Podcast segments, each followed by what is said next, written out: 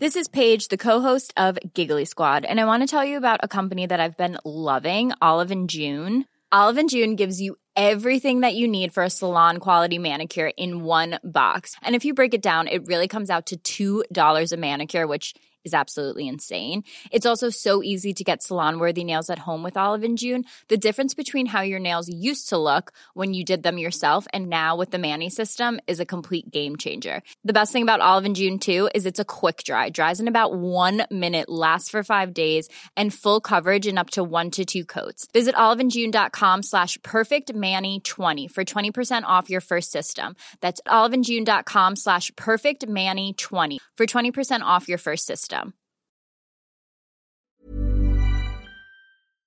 La CMA bloque honteusement le rachat d'Activision Blizzard par Microsoft. Street Fighter 6 fait un showcase incroyable. Le ROG Ally donne ses impressions. Jedi Fallen Order euh, fait vivre sa suite Jedi Survivor. C'est exactement ce que je voulais dire. Et on a même plein d'autres choses comme Tears of the Kingdom. Ça ne s'arrête plus. Tears of the Kingdom aussi. Et c'est le rendez-vous jeu.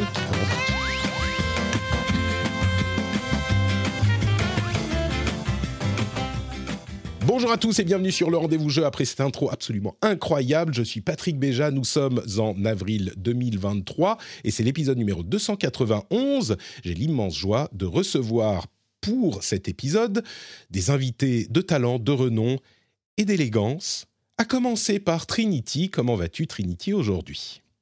Alors j'espère que l'élégance était pour moi. Euh, du coup, oui, On ça va va dire très oui, bien. oui, oui, tout à fait, exactement. C'est à toi que je pensais. Tu vois, quand je pense à, quand je pense à toi, Priscilla, je pense élégance. Élégance Ah bah oui, et, ça- et ça tête de mort et euh, Ouais, des L'élégance, euh, voilà, l'é- l'élégance dans la noirceur. Non, ça. mais euh, écoute, ça va très bien. Comme d'habitude, ravi, euh, ravi de te retrouver, euh, ravi de partager cette émission avec les invités. J'espère que toi aussi tu vas bien, euh, Patrick. Je sais que tu as vécu des grandes aventures là. Des grandes aventures dont on va parler tout au long de l'émission avec le l'event Battle for, effectivement.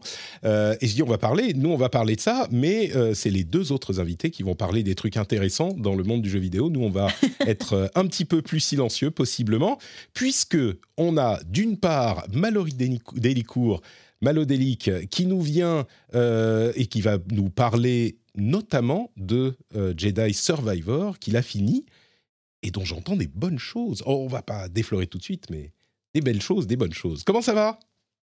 Ça va, ça va, ça va. Je chasse des démons et je rejoue à Portal 2, donc tout va bien. Eh, Écoute, quand ta vie va moins Ouais. bien, rejoue à Portal 2. C'est ma, c'est ma devise. Merci d'être avec nous également, euh, Mallory. Et on a pour cet épisode, enfin c'était incontournable, on l'avait programmé il y a à peu près 4 ans, euh, l'expert international euh, multiversal en euh, Microsoft, option doctorale, CMA, FTC et autorité de la concurrence, Kassim Ketfi. Comment J'ai failli dire Kefti. Hein. J'ai failli dire Ketfi, mais je me suis repris. Kef- Ketfi, comment ça va, Kassim? Ça va, ça va très bien. euh, ça, ça va ex- exceptionnellement bien. Euh, c'est la nouvelle phase effectivement du, euh, du CM- CMA euh, Du Activision CMU. verse euh, Xbox. Euh, donc, euh, donc ça va très bien. Écoute, et moi aussi j'ai rejoué à Portal 2 il y a pas, il y a quelques mois Ah. ça allait un peu moins bien. Donc je, c'est marrant. euh, c'est, effectivement un bon jeu euh, cocon euh, qui, qui, qui remet le, du baume au cœur. Voilà. Est-ce que tu as pu dormir? Je m'inquiète un peu pour ta santé quand même, Kassim, parce que euh, là, il y a, il y a des trucs qui se passent dans le monde du jeu vidéo euh, qui est ta spécialité. Euh, compliqué de dormir quand t'as 400 pages de, de, de, de rapports à lire, mais, euh, mais ça va, ça va. Bon, très bien, écoute, tu vas nous, nous en extraire la substantifique moelle et euh, on va en parler dans un tout petit moment. Mais avant ça, bien sûr, je voudrais remercier les nouveaux patriotes qui ont rejoint la famille incroyable, formidable des patriotes. On a Amidou 830, pas 829, pas 831, mais 830. Merci à toi, Amidou. Et on a aussi Kylian Janod. Ça aussi, ça sent le pseudo de jeu de rôle. Ça se trouve, c'est son vrai nom, hein, mais euh, ça sent le pseudo de jeu de rôle qui est resté. Merci d'être avec nous chez les Patriotes, Kylian, et évidemment le producteur Lancelot Davizard. Merci à toi aussi, les producteurs qui ont trouvé le niveau secret sur patreon.com slash rdvjeux. Ce niveau secret incroyablement difficile à obtenir, encore plus difficile que de racheter Activision Blizzard quand on est Microsoft. Et vous pouvez trouver tout ça sur patreon.com slash rdvjeux. Merci Amidou, merci Kylian et merci Lancelot. Euh, avant de se lancer dans les infos, je voudrais dire un petit mot sur justement le Battle 4. Euh, je vais pas vous faire tout un, résumé de tout ce qui s'est passé dans ce week-end de stream. Alors moi, j'ai pas l'habitude hein, de faire des longues sessions de stream. Euh, ici, on a des gens qui sont beaucoup plus coutu- coutumiers du fait, mais pour moi, c'était hyper sympa. Je découvrais un petit peu ce type d'activité, même si je l'ai déjà fait par le passé, y compris l'année dernière. Mais il s'est passé des trucs de fou. J'ai presque battu le record du monde de speedrun de Super Mario Bros. pour le monde 1-1. Euh, on a fait un live dans la forêt. Il y avait des loups, tout ça. Bon, il n'y avait pas de loups, mais on était dans la forêt. J'ai fait des centaines de pompes. Euh, on s'est souvenu des tout premiers ordinateurs. Euh, on s'est souvenu de nos rencontres à la WWI de Blizzard en 2008. Il y a des gens qui avaient encore des, carnets Diablo signés par Dani, Nat et moi. Enfin, c'était incroyable. Il y avait une couette pour couvrir le bruit pour mes enfants. Enfin, plein de trucs de euh, folie. Et c'était euh, absolument magnifique. C'était un super moment. Donc, merci. le quiz. euh, Le quoi? Le quiz avec. je crois que tu n'as pas mentionné le quiz avec Dragon Ah oui, le quiz MCU préparé par Drago, bien sûr MCU et DCU. J'ai choisi de ne retenir que la partie MCU, le reste était trop douloureux. Euh, on a fait des top 50 du- des meilleurs jeux vidéo du monde, des meilleures séries du monde, enfin c'était super cool. Donc un grand, grand merci à tous ceux qui ont été présents, un grand merci à tous ceux qui ont euh, donné des sous pour la bonne cause, pour Handicap International et Premier de Cordée. Un merci aux organisateurs de Battle 4 qui ont fait un boulot incroyable. Un merci aux modérateurs qui ont pris de leur temps et de leurs autres devoirs de modération pour venir voir que tout se passait bien sur la chaîne. Euh, en gros, c'était une super expérience et j'ai déjà envie d'être à l'année dernière pour le refaire, en espérant que les enfants soient moins. Ils ont, ils ont, euh, euh, euh, comment on dit, fait irruption dans la pièce à plus d'une reprise. Mon Trop fils a voulu montrer son beau t-shirt dinosaure, tu vois, aux gens d'internet. Oh, mais il a Donc, du goût. C'est ah oui. normal. Ah, Écoute, un t-shirt dinosaure, j'ai envie de te dire. euh, C'est un t-shirt. Tu connais les t-shirts pour enfants avec les, enfin pour enfants, pas forcément, avec les paillettes que tu peux retourner. Genre ça fait deux couleurs. Tu connais ou pas? Oui, tout à fait. Oui, oui, je vois très bien. Oui, c'est quand tu passes la main. euh, donc il avait ça avec un dinosaure. Mais alors Ouais, écoute, ouais, ouais. excuse-moi, mais tu vas me dire où tu l'as trouvé. Euh, comme ça, On se parle je après. pourrais m'en procurer un. Il m'en faut un aussi. hein. Très bien, très bien. On va faire un, on va faire un, un- un petit business euh, Alors, juste après. et- et- Excuse-moi Patrick, mais euh, ça, ça avait l'air d'être un événement incroyable. Euh, mais visiblement, moi, il y a une chose que tu n'as pas encore mentionnée, c'est que Patrick a joué à un jeu d'horreur. Ah oui. Et un Alors, jeu d'horreur choisi par mes soins. Alors c'est oui. étonnant parce que dans tous les beaux moments, tu as cité plein de choses, mais tu n'as pas cité. tu n'as pas cité le jeu d'horreur. Je me Tu demande sais quoi pourquoi. tu sais quoi On pourra en parler dans, quand je parlerai des jeux auxquels j'ai joué ces derniers temps, parce que je peux parler de Layers of Fear. Ah, Euh, je pourrais aussi parler de Lunark, qui était le jeu choisi par JK comme donation goal, en parallèle de celui choisi par Trinity. Je ne sais pas lequel était le plus douloureux. Euh, des deux jeux, mais dans les deux cas, c'était des moments intéressants. Et puis tu vois, du coup, je peux en parler aujourd'hui. C'était presque pour le boulot. Donc, euh, si, Bah, si, j'ai des choses à dire sur Layers of On Fear. en parlera tout à l'heure. Alors je suis Mhm. assez intéressante d'avoir ton retour euh, dessus. On le fera, on le fera. Donc voilà pour euh, ce merci pour Battle 4 et je vais euh, faire un petit, euh, un petit épisode hors série où je vous raconterai tout ça parce qu'il y a plein de gens évidemment qui n'ont pas pu voir le stream ou qui n'ont pas l'habitude de passer sur Twitch. On n'a pas tout à fait le même public dans les podcasts.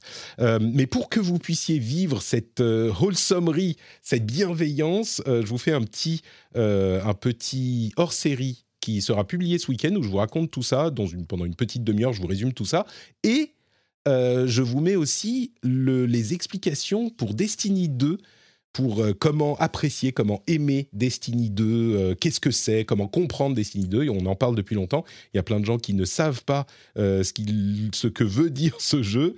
Et ben là, je vous l'explique avec une honnête, une brutalité, non, une honnête, honnêteté brutale. C'est ça que je voulais dire. Je suis très, très, très, très honnête. Je ne, je ne mâche pas euh, mes critiques face à Destiny, mais je vante aussi ses mérites très honnêtement. Donc, vous aurez ça en hors série ce week-end. Et c'est tout. Allez, on avance. On va parler des news à retenir ce week-end. Et c'est parti avec évidemment la plus grande news qui s'impose, qui est presque une plus grande news parce que c'est pas celle qu'on attendait forcément.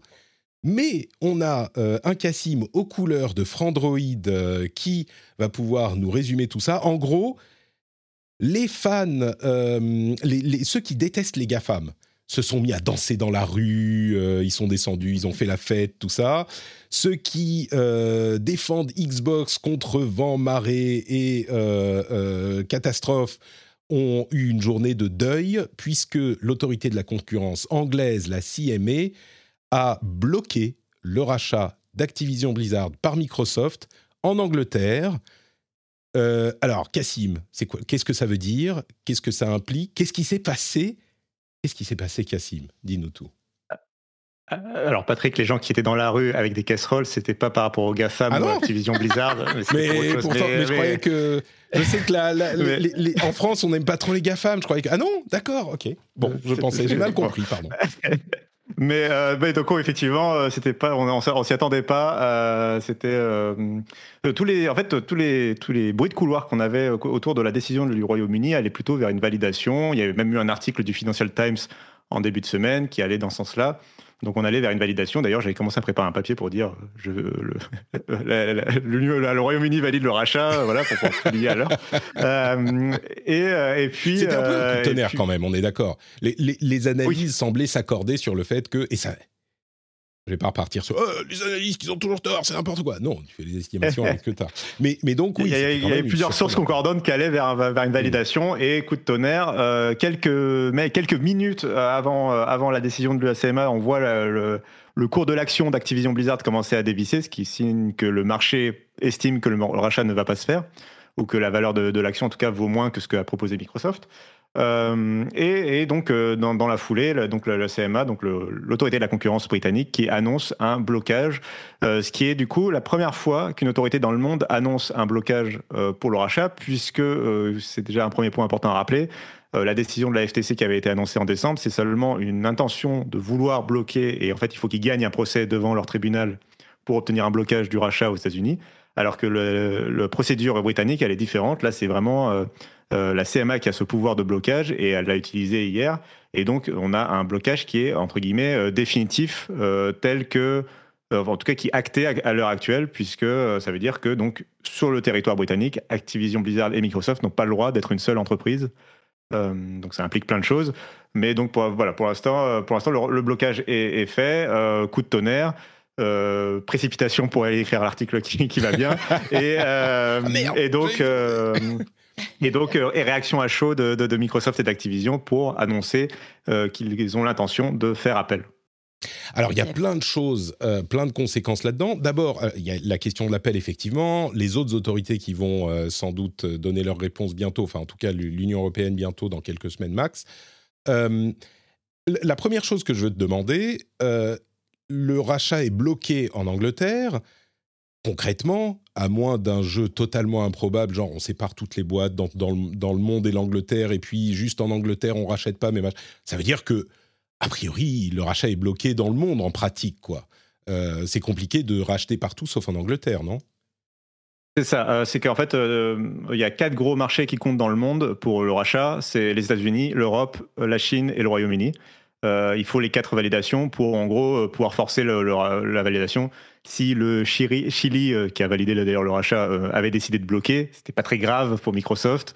Euh, par contre, le Royaume-Uni qui bloque, là, c'est un, un, des plus gros marchés du jeu vidéo dans le monde. Tu peux pas t'en passer, tu peux pas éviter la chose.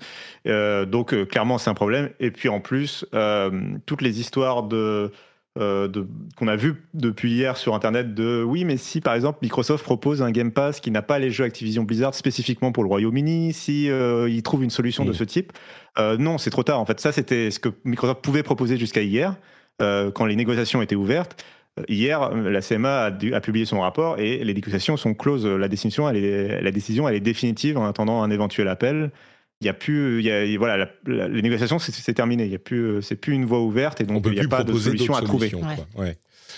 Le, la chose, alors effectivement, euh, le Chili à la limite, on se dit bon bah on va plus faire de, on va plus, on va plus être présent sur le territoire du Chili, on laisse que Microsoft euh, comme entité indépendante machin. En Angleterre, ça semble très très très compliqué, même si j'imagine que techniquement il y aurait des magiciens de la de la finance et des mergers qui pourraient dire oui c'est possible. On imagine que euh, c'est pas possible et puis surtout, alors finissons sur la CMA parce que non, ça va mener plus de débats les causes de ce blocage. Donc je voudrais quand même te poser la, question. on attend les réponses de l'Union européenne et de la FTC. on n'est pas devin, mais ça pourrait faire effet domino. Qu'est-ce qui se passe si l'Union européenne dit oui et que la FTC dit oui? Euh, Qu'est-ce qui se passe? Et qu'est-ce qui se passe si l'Union européenne dit non et que la FTC dit non? Bon, je crois que dans ce dernier cas, la réponse est claire, mais. mais, euh, bah, si, si, euh, si déjà la, première, le premier, la première échéance, c'est l'Union européenne. D'ici un mois, ah, ils vont donner leur décision. Entre aujourd'hui et, et, dans un mois, ils vont donner leur décision. Euh, S'ils valident le rachat, c'est la première lueur d'espoir pour Microsoft. Euh, il faut qu'après ils obtiennent la validation de la Chine, ce qui a l'air de, prendre le chemin, admettons, euh, et qui est moins. Je pense que la Chine est moins regardante de ce qui se passe ailleurs, donc euh, à la limite ils pourraient obtenir validation. admettons, ils, ils, obtiennent validation de l'Europe et de la Chine. Il faut ensuite gagner le procès de la FTC, ce qui va prendre encore quelques mois.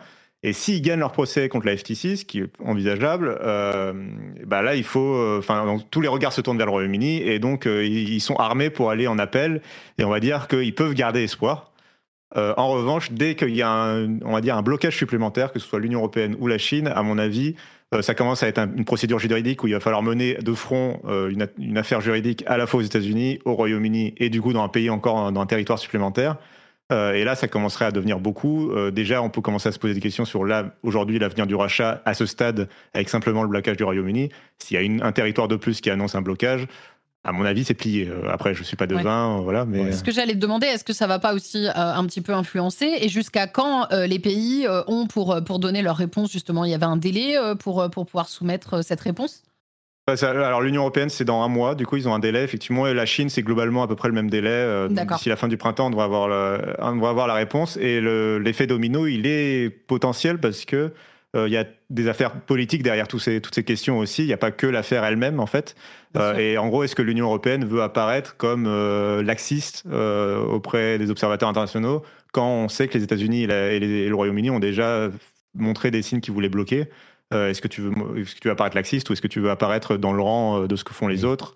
Euh, c'est une question qui reste ouverte pour l'Union européenne. Alors que jusqu'à présent, le chemin allait vers une validation de l'Union européenne d'après Reuters et d'autres analystes. Oui, ceux qui disaient que le chemin allait vers une validation de la CMA. Voilà. en même temps, l'Union européenne avait validé le rachat de Bethesda, enfin comme tout le monde, mais ils, avaient, ils avaient fait, je dirais même qu'ils avaient eu un raisonnement qui était un petit peu plus pas laxiste, mais il faisait un peu plus confiance à Microsoft au moment du rachat de Bethesda en disant ils n'ont pas vraiment intérêt à faire des euh, de grosses exclusivités, machin. C'était ça, ça, avait créé une polémique à un moment. Mais peut-être qu'on peut se pencher un instant sur les causes du euh, blocage parce que on s'en souvient, euh, Sony a fait un, euh, un, ramdam pas possible, euh, a fait énormément de lobbying pour expliquer que Call of Duty ne pouvait pas quitter leur plateforme sans leur causer un, préjudice énorme et que donc le danger d'exclusivité était d'une exclusivité potentielle était sérieux. C'est l'une des choses que Microsoft a adressé en signant des deals d'exclusivité avec tout le monde et euh, la maman et, la sœur et le frère et l'oncle de tout le monde pour mettre Call of, Duty partout. Euh, d'ailleurs, tu pourras nous dire si ces deals euh, sont encore valables si le, rachat ne se fait pas. D'ailleurs, enfin, à vrai dire, les deals ne sont pas valables puisque si le rachat ne se fait pas, bah, ils n'ont pas la main sur Call of Duty. Mais surtout, la CMA bloque à cause du potentiel du cloud gaming. C'est ça? C'est ça qui les inquiète. C'est ça. à la base, la CMA, ils étaient bloqués par, ils étaient, euh, disons, réfractaires sur deux choses le marché de la console de jeu avec le duel Xbox PlayStation et d'autre part le marché du cloud gaming. Il y a un mois, ils ont abandonné euh, le sujet de la console de jeu parce qu'ils ont compris, ce que tout le monde avait à peu près compris, que euh, PlayStation est leader du marché de très loin et que et que c'était pas très logique de dire qu'ils étaient en danger par le simple rachat d'Activision Blizzard, aussi gros soit-il, alors que Xbox est à la traîne. Donc sur le marché des consoles de jeu, d'après le Royaume-Uni, c'est plus un problème. En revanche, le cloud gaming, oui. Euh, et ce dont ils ont peur, c'est euh, l'éventualité que le marché du cloud gaming décolle et que si le marché du cloud gaming décolle demain, euh, pour un joueur qui n'a pas les moyens d'acheter une console de jeu ou d'acheter un PC de jeu, qui représente un investissement de plusieurs centaines d'euros au moins, bah, que sur le marché du cloud gaming, il n'est que comme choix que d'aller chez Microsoft parce que ce serait le seul fournisseur de services viable parce que Microsoft est déjà actuellement aujourd'hui sans rachat en position de force, en tout cas sur le marché britannique que la CMA observe. ils ont 60 à 70% de part de marché du cloud gaming, aussi petit soit-il actuellement comme marché. Euh, et c'est pas tant que le CMA parie sur une explosion du marché du cloud gaming dans les années à venir, c'est qu'il ne veut pas prendre, il ne veut pas prendre ce risque en fait euh, eux, ils sont devant un chemin où, en gros, ils ont le choix entre bloquer le rachat et en fait, c'est le statu quo et à la limite que le marché du cloud gaming euh, décolle ou non. Bah, au moins, ils ont bloqué, donc ils n'ont pas pris de risque. Ou une prise de risque qui est de faire confiance, entre guillemets, à Microsoft et, de se dire, OK, euh, bon, bah, enfin, faire confiance au marché. Microsoft, ils vont évidemment essayer de faire le maximum pour conquérir le marché du cloud gaming, quoi qu'il arrive. Oui, oui, oui, bien sûr. Y compris avec Activision Blizzard. Mais faire confiance au marché que. Sur. Pardon, je te laisse finir. Non, mais c'est ça. Euh, en fait, c'est dans, disons que voilà, pour, eux, valider le rachat, c'est prendre, prendre un risque pour l'avenir du marché du cloud gaming, euh, peu importe qu'il décolle ou non.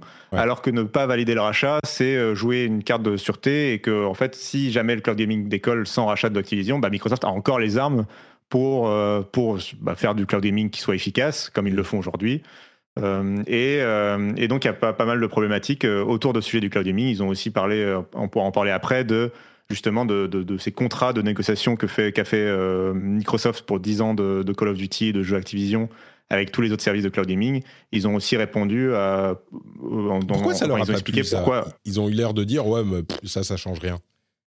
Alors, ça les, ça les a pas plu pour plusieurs raisons. Euh, ils donnent des, détails dans leur, dans leur dossier sur le fait que, notamment, euh, alors c'est pas forcément de la faute de Xbox, mais euh, ils ont expliqué que les contrats qu'avait passé Microsoft, c'était essentiellement avec des services de cloud gaming qui ne proposaient pas de catalogue de jeux. Par exemple, GeForce Now ou les autres services, il faut exactement, il faut payer les jeux pour, euh, pour accéder aux au, jeux sur le cloud gaming. Et donc, euh, si les demain Call of Duty est proposé sur GeForce Now parce que Call of Duty appartient à Microsoft, euh, bah, il faut avoir payé Call of Duty et donc Microsoft va gagner de l'argent et donc on garde, on reste sur, on va dire, on va enfermer voilà, le marché toujours autour de l'écosystème de Microsoft, même si c'est chez des concurrents. Mmh. Et la deuxième problématique qui, à mon avis, est beaucoup plus sérieuse et beaucoup plus intéressante, c'est la question de Windows c'est le fait qu'aujourd'hui, Microsoft, les contrats qu'ils signent, c'est pour proposer des jeux PC Windows sur des services de cloud gaming. Euh, donc par exemple GeForce Now, quand vous jouez sur GeForce Now, euh, les serveurs de, de, NVIDIA tournent sous Windows. Et on connaît la force de Windows euh, et de, Microsoft sur le marché du PC. Et, en fait, les contrats qu'a signé Microsoft ne prévoient pas l'idée que si un fournisseur de services passe par exemple sur Linux, si demain NVIDIA annonce qu'il passe sur SteamOS, il passe sur Linux, bah, il n'y a pas de, modalité pour faire le portage du jeu sur la nouvelle plateforme. Euh, dans le contrat qui existe actuellement euh, entre Microsoft et les autres. C'est un peu, euh, dans tous les cas, Microsoft est gagnant dans, ces, dans ces histoires. Et donc, je pense qu'on peut comprendre les préoccupations de la, de la CMA.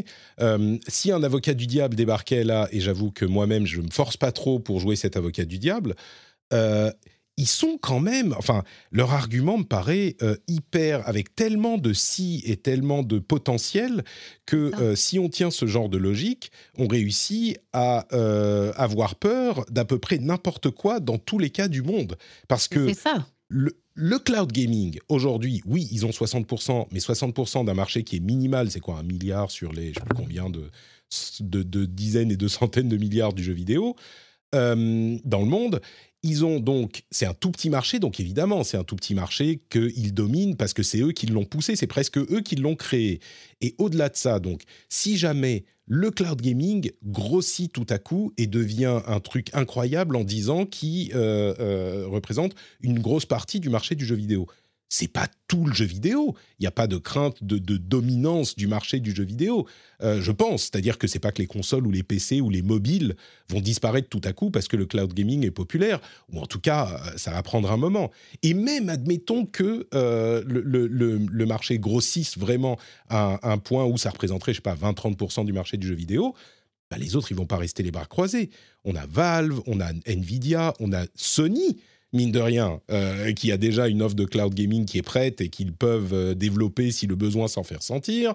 On a euh, Nintendo, et dans le cas de Sony et Nintendo, on a des, jeux exclusifs qui fait que bah, ils pourraient pousser, ils ont de la force dans leur marché du, cloud gaming. Enfin, vraiment, la CMA me paraît être avoir un argument qui est hyper, qui est safe pour eux parce que Ouais, c'est tellement hypothétique. C'est ça, je suis assez d'accord avec toi. Ça se base vraiment sur euh, des éventualités. Après, c'est sans doute leur job aussi. C'est euh, tout ça sert à quoi? À éviter qu'il y ait entre guillemets de la concurrence déloyale ou que ce soit euh, Bah, quelqu'un ait qui ait trop le monopole. marché, euh, Voilà, qu'il y ait une dominance du marché.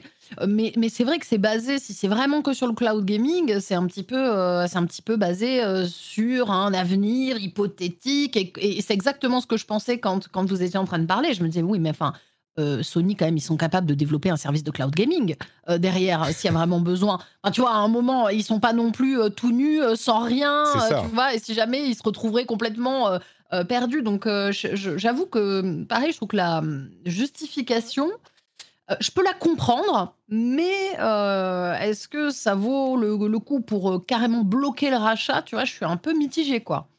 Alors, euh, pour, euh, enfin, si je peux me permettre de répondre, du coup, alors je, vais faire l'avocat de la CMA. Euh, du coup, euh, alors sur le cas de Microsoft particulièrement, en fait, il y a deux, deux volets un peu pour répondre à ça. Sur le cas de Microsoft particulièrement, ils ont la crainte que Microsoft soit, en fait, c'est pas tant qu'ils soient déjà forts sur le marché, c'est aussi qu'ils aient une avance naturelle par euh, la taille de leur boîte, la taille de Mhm. l'infrastructure avec Azure.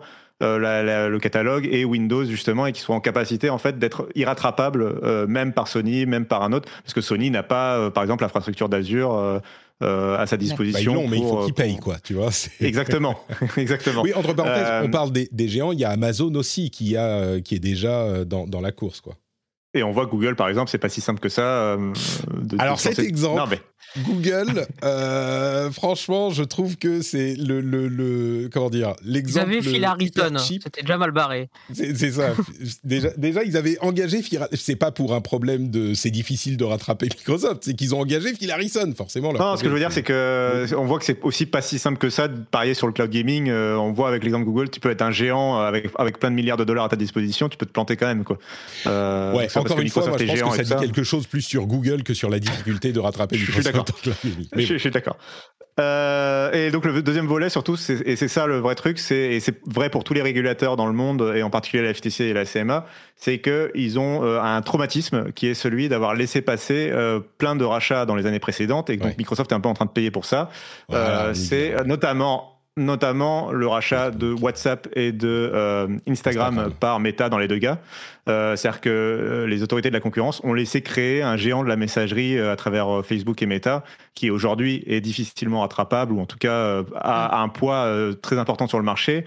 Parce que à l'époque, WhatsApp et Instagram n'étaient pas aussi importants, le réseau social était pas, aussi, était encore à un tournant où tout était possible. Et donc voilà, en, en tout cas, ils, ils regrettent, ils ont témoigné à, plusieurs reprises dans, tous les cas, dans toutes les autorités, qui- qu'ils avaient des regrets d'avoir laissé passer aussi facilement ce genre de rachat. Et il y a clairement une question de scruter plus précisément les nouveaux rachats, en particulier quand c'est des géants de la tech comme Microsoft. Et, euh, donc on, voilà, on est un peu sur un tournant et un- une espèce de une tentative aussi du politique de reprendre le contrôle un peu sur ce marché et de voir des géants qui grossissent de plus en plus, voire qui dépassent la taille des, des États en termes de puissance. Et donc, euh, et donc cette question-là, euh, bah, Microsoft se la prend un peu de face, euh, même si c'est pas forcément euh, peut-être l'acteur qui était le plus, euh, on va dire, coupable dans le lot. Euh, ça reste un géant de la tech. euh, voilà. Mm. Mhm. Je crois que là, il y a évidemment un énorme élément de réponse dont on parlait depuis, depuis longtemps, euh, enfin depuis le début de cette affaire. Euh, et puis, ce que tu disais, ce que tu disais au départ, euh, qui joue énormément, c'est que bah, ils prennent pas de risque, quoi. Euh, et ils ont sans doute raison. Du point de vue de la CMA, la meilleure décision à prendre, c'est de se dire OK, le risque est peut-être minime, c'est peut-être une euh, minuscule partie du marché du jeu vidéo, mais si jamais ça devient plus important, bah effectivement, il risque d'être un petit peu euh, difficile à rattraper. Et donc, bah voilà, quelle est la différence Quel est le mal qu'on fait? Au marché Exactement. anglais si on dit non Eh ben le mal, euh, il est. Alors moi, je pense que le rachat aurait mérité de se faire, que c'était euh, meilleur pour l'industrie du jeu vidéo dans son ensemble, parce que ça a amené un, euh, un, un concurrent encore plus solide à Sony et Nintendo, un concurrent aux États-Unis, donc les États-Unis devraient être contents, et puis un concurrent au, au mobile aussi, peut-être qu'ils auraient fait des choses avec King, mais euh, un- renforcer la, la- la position de Microsoft. Mais concrètement, ça va.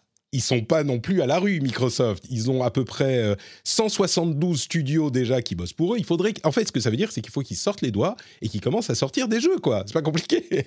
Il faut pas. Et ils vont, ils vont très très bien. Ils ont énormément d'argent, énormément de capacités, énormément de studios. Euh, c'est quand même un petit peu drôle que la veille de la décision de la CMA, on apprenne que euh, les, les, ventes de consoles de Microsoft chutent de 30% d'un trimestre sur l'autre.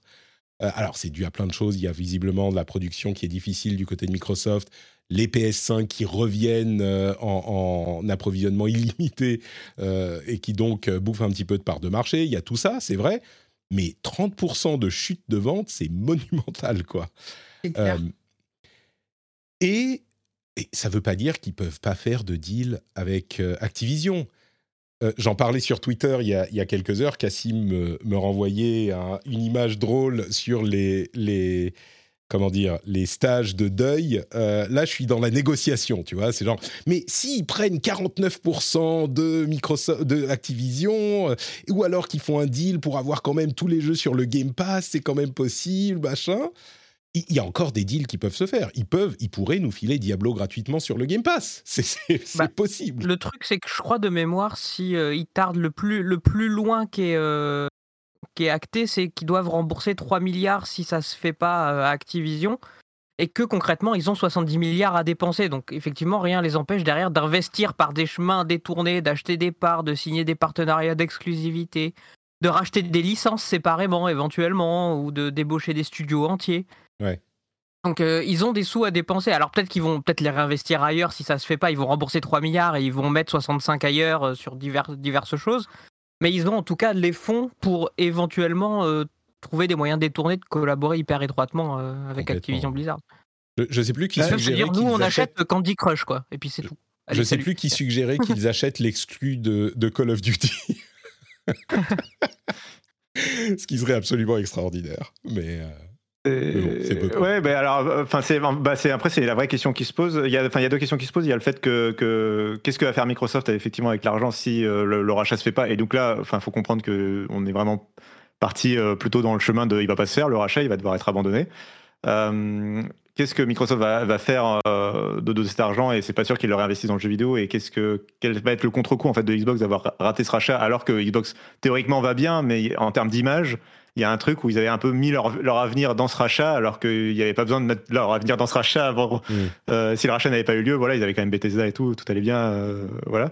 Euh, donc il y a cette question-là. Il y a la question de justement faire appel et de, de lutter à ce point-là pour essayer de faire valider le rachat, parce qu'en fait, il y a aussi l'avenir de Microsoft qui se joue sur le, sa capacité à racheter d'autres sociétés à pouvoir justement euh, signer des contrats, etc., sans que ce soit scruté à chaque fois par euh, les autorités de la concurrence. C'est aussi là ce que, ce que Microsoft, à mon avis, veut jouer là-dedans, c'est que si, si, acceptent de se faire bloquer ce rachat, est-ce que si demain ils, ils, veulent racheter euh, soit un autre éditeur de jeu, soit même des choses comme OpenAI ou d'autres sociétés de la tech, est-ce que ça, il n'y a pas de risque que ça se fasse bloquer à son tour? Est-ce que du coup on n'a pas laissé gagner, voilà, créer un précédent en fait avec ce, avec cette affaire? Et donc c'est peut-être la raison pour laquelle il se montre aussi euh, prêt à en découdre euh, mm. sur le plan juridique, même si euh, je crois qu'on ne l'a pas encore dit que au Royaume-Uni, la procédure d'appel, elle est extrêmement, extrêmement, extrêmement compliquée à mener. Facebook l'a menée il y a quelques mois justement sur le rachat de Giphy ou Jiffy, vous dites comme vous voulez, qui avait été bloqué par la CMA justement, et, et, ils ont obtenu gain de cause en appel, ce qui a causé le fait de recréer une, une, enquête de la part de la CMA et la CMA est arrivée à la même conclusion que ce qu'elle avait fait sur sa première conclusion et donc au final ils ont obtenu gain de cause sans obtenir gain de cause ils ont gagné en appel pour finalement arriver au, même blocage quoi. Ouais. D'ailleurs, euh, euh, les, Brad Smith euh, a fait beaucoup de bruit sur la question de l'attractivité de l'Angleterre pour le business. je sais que ça peut paraître anecdotique et on quitte un petit peu le domaine du, du jeu vidéo, mais je me demande si pour les gens qui pensent comme Brad Smith, ça ne veut pas dire quelque chose aussi. Euh, le, fait que ce, rachat se soit fait bloquer, parce que l'Angleterre, au moment du Brexit, a fait beaucoup de bruit sur le fait que voilà, nous, on va pouvoir prendre les bonnes décisions pour être attractifs pour euh, les gens qui veulent faire de l'argent, venez faire votre business chez nous, machin. Bon, je ne sais pas si ça aura des conséquences, mais c'est l'un des, des arguments dont ils, mettent en avant. Pour l'instant, il se passe à peu près tout l'inverse, donc on va voir ce que ça va donner. Mais c'est vrai que pour l'instant, le, le, le, Brexit, et puis après, ils ont eu d'autres problèmes de gestion interne en, termes de, en termes de politique. ils ont eu des crises, une crise politique importante avec le précédent Premier ministre, celle la remplaçante qui a démissionné rapidement. Donc ils ont eu d'autres chats à fouetter que de s'occuper des investissements. Et globalement, le le coût de la vie en Angleterre a tellement explosé que même des gens qui, sont, qui sont aisés euh, reviennent euh, à proximité sans être sur place. Reste à savoir si les sociétés vont investir pour un, pour un marché qui se replie un petit peu sur, sur lui-même et qui demande des investissements lourds pour toucher bah, une population qui est l'équivalent de celle de la France, qui, elle, fait partie d'un marché commun beaucoup plus ouvert. C'est exactement ça, ouais. La question, enfin, les questions qui se posent sont celles-là. Mais bon, on, laissera à, Brad Smith euh, ces, élucula- ces élucubrations-là. Euh, J'ai vu, je crois que c'est toi qui, le tweetais, Cassim, euh, le message de, Jason Schreier euh, qui dit que l'une des raisons pour lesquelles la CMA bloque ce rachat, c'est, comme tu le disais, l'échec de Stadia. Et du coup, est-ce que Phil Harrison ne serait pas également responsable de ce blocage, étant donné qu'il a, lui, de ses mains coulé Stadia? Encore Et l'ex- Et le lancement de Xbox One et non, enfin, Phil Harrison, c'est PS3, Xbox One, enfin, il était partout. Mais, mais justement, il est encore sur euh, l'échec de ce deal? C'est possible. Encore lui. Au final, Microsoft a, euh, au, au sortir de cette décision, euh, gagné plus de 150 milliards de dollars en valeur boursière, comme quoi les marchés semblaient penser que c'était une mauvaise idée, et euh, Activision Blizzard a perdu énormément. Alors, peut-être qu'on en parlera plus euh, sur les conséquences d'un non-rachat pour euh, des boîtes comme, une boîte comme Activision, spécifiquement quand on aura la, réponse de l'Union européenne. Mais bon, c'est pas forcément idéal, c'est pas ce qu'on attendait, au-delà du fait d'avoir Diablo 4 gratuit dans le Game Pass. Euh, c'est pas forcément ce qu'on attendait pour euh, le bien-être des employés d'Activision Blizzard. Et Bobby Kotick euh, risque de rester à la tête de la boîte du coup. Donc, bon. Je crois qu'on a fait le tour.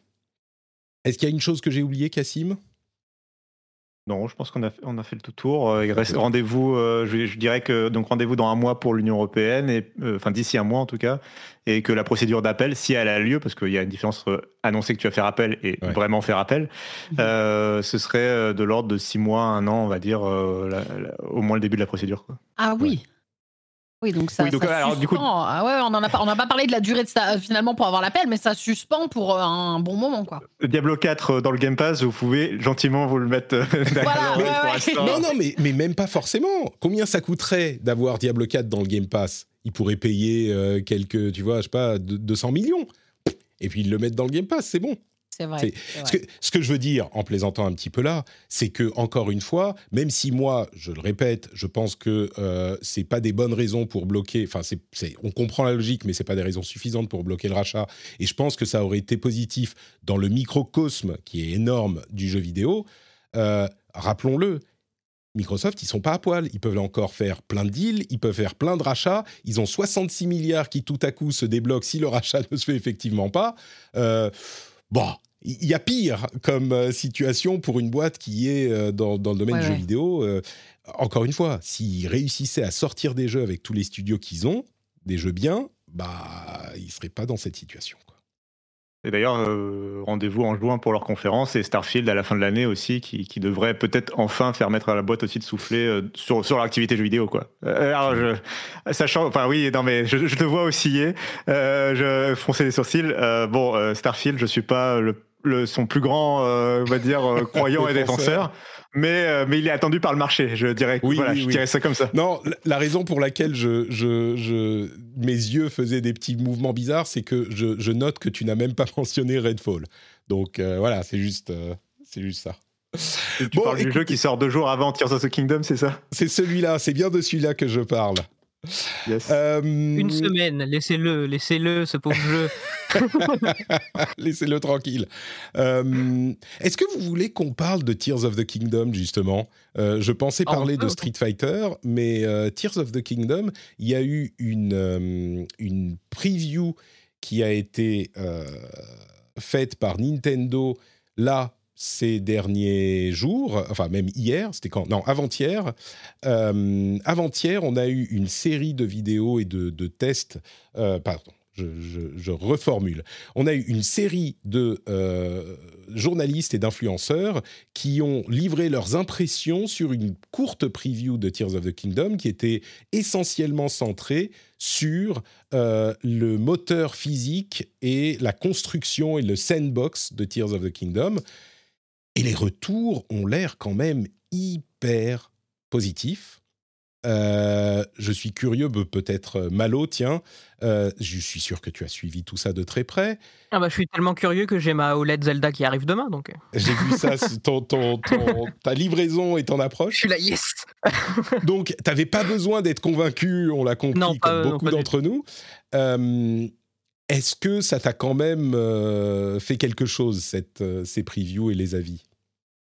Alors oui, dans le sens où j'avais pas anticipé le fait que euh, les mécaniques euh, basées sur la physique euh, iraient aussi loin par rapport à ce que proposait Breath of the Wild. Je pensais que c'était une autre approche avec des nouveaux pouvoirs, mais dans la même veine, avec le même type de possibilités. Finalement, ça va beaucoup plus loin et je rejoins globalement sur toutes les previews que j'ai vues, je rejoins pas mal celle d'Atomium. Euh, qui, euh, qui, expliquait que euh, ça avait l'air génial, que visiblement ils vont refaire le coup de Breath of the Wild au point peut-être d'éclipser le premier épisode, ce qui est pas rien quand tu vois l'impact qu'a eu le premier jeu.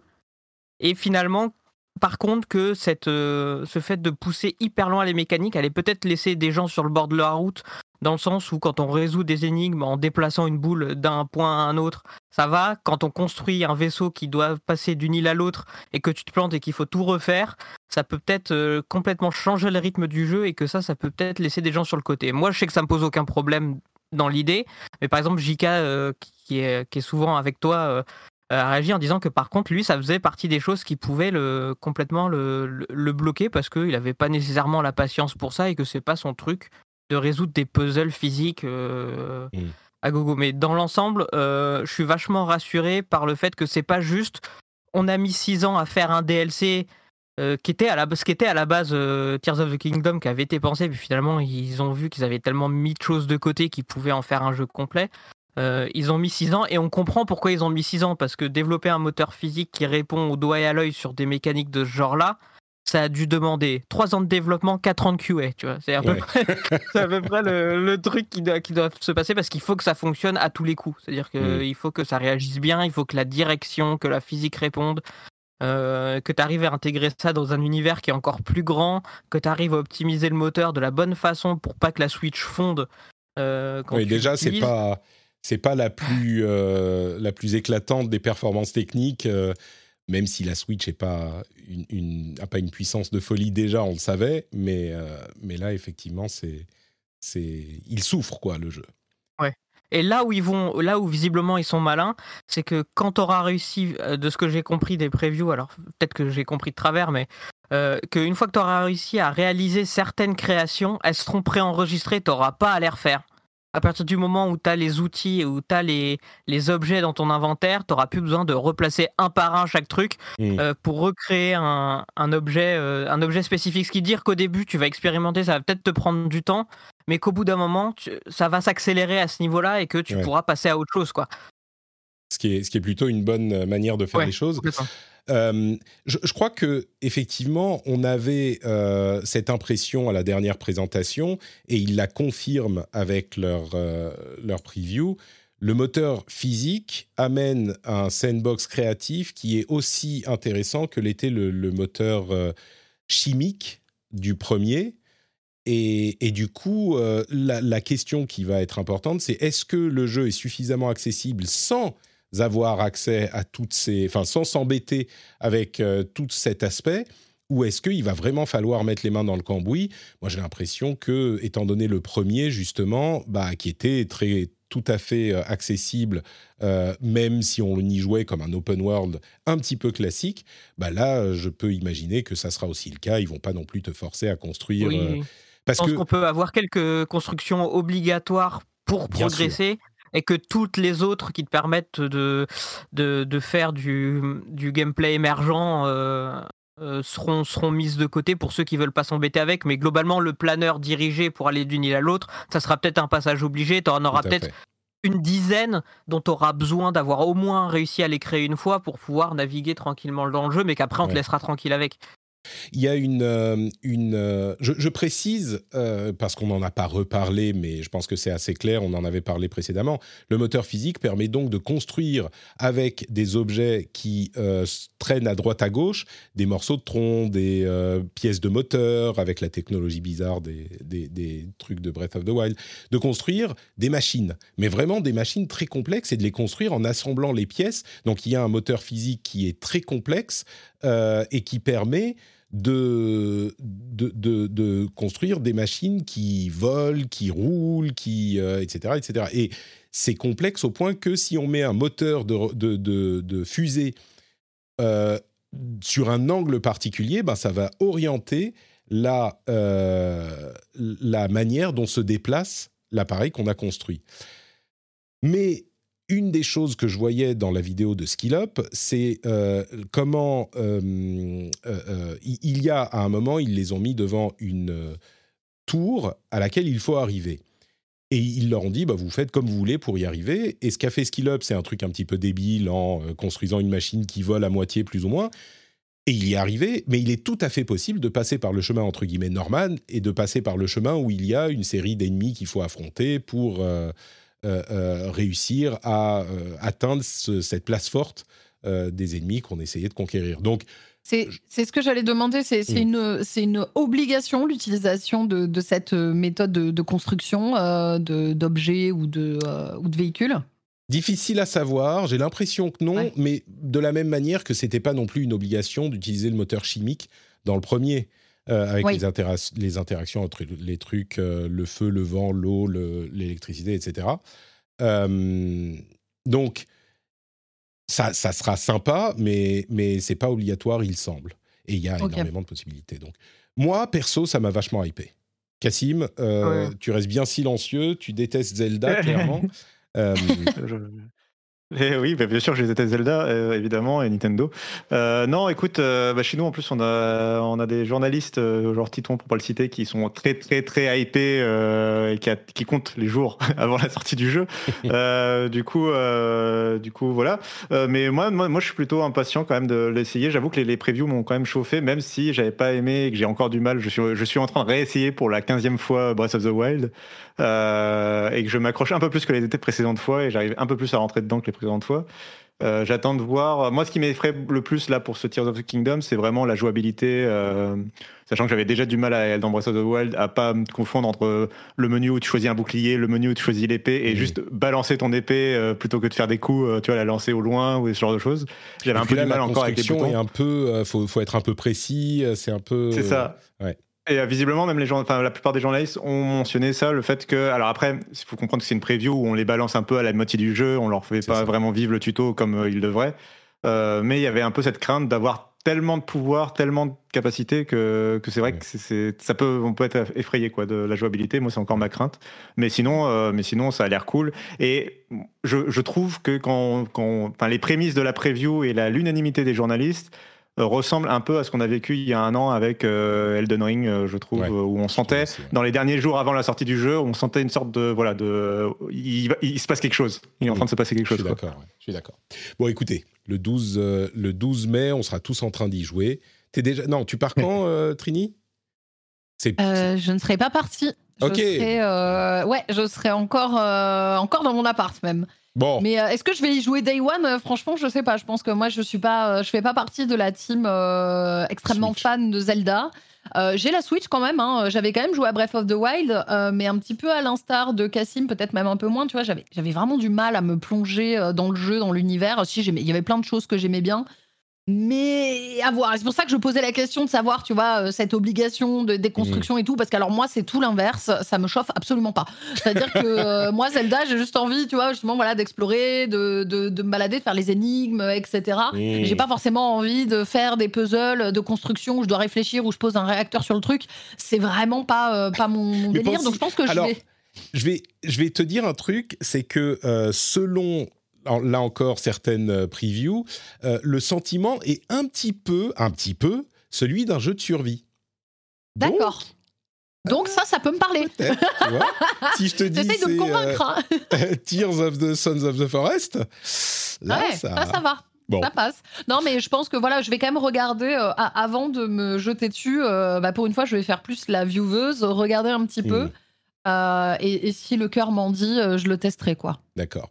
Bon, il faut préciser que les armes se cassent toujours, même s'il y a le système de euh, coller des machins aux armes pour les machins. Elles se cassent toujours. Il y a toujours les gens qui, ont détesté euh, Breath of the Wild risquent d'être déçus parce que c'est pas une expérience narrative solo. Enfin, il semble. Hein, on, on verra quand le jeu sera sorti, mais c'est pas une expérience Zelda classique où on va faire notre aventure, Ouais. les donjons, etc. C'est c'est un petit peu plus sandbox que ça. Euh, on, nous dit, on nous dit dans le chat que les, avant Elden Ring, il y avait eu euh, Horizon Forbidden West qui était sorti, ce qui nous montrait, comme, comme à chaque fois qu'un jeu Horizon sort, qu'il y a, euh, qu'il y a, Un qu'il y a Gotti un jeu sort important en même temps, qui, ouais, il y a un côté qui sort derrière. Euh, et on nous faisait la remarque que là, c'était pas le cas. Euh, bien sûr que si, il y a le DLC de Horizon Forbidden West qui vient de sortir, ce qui permet voilà, de laisser De la voie à Tears of. Kingdom pour. Tout à fait. Tout à fait. Euh, bon, bah écoutez, on en saura plus dans quoi Deux semaines? Oh On est Mais à oui, ce que deux j'allais dire, c'est Ouais, hyper proche en fait. C'est dans 15 Et- jours. Quelques semaines après ça arrive Street Fighter 6 pour lequel nous avons eu un showcase euh, que moi j'ai suivi avec attention euh, et avec, euh, avec excitation. C'était euh, plein d'informations que j'attendais et euh, que j'espérais avoir sur le mode solo et les détails des modes euh, multi.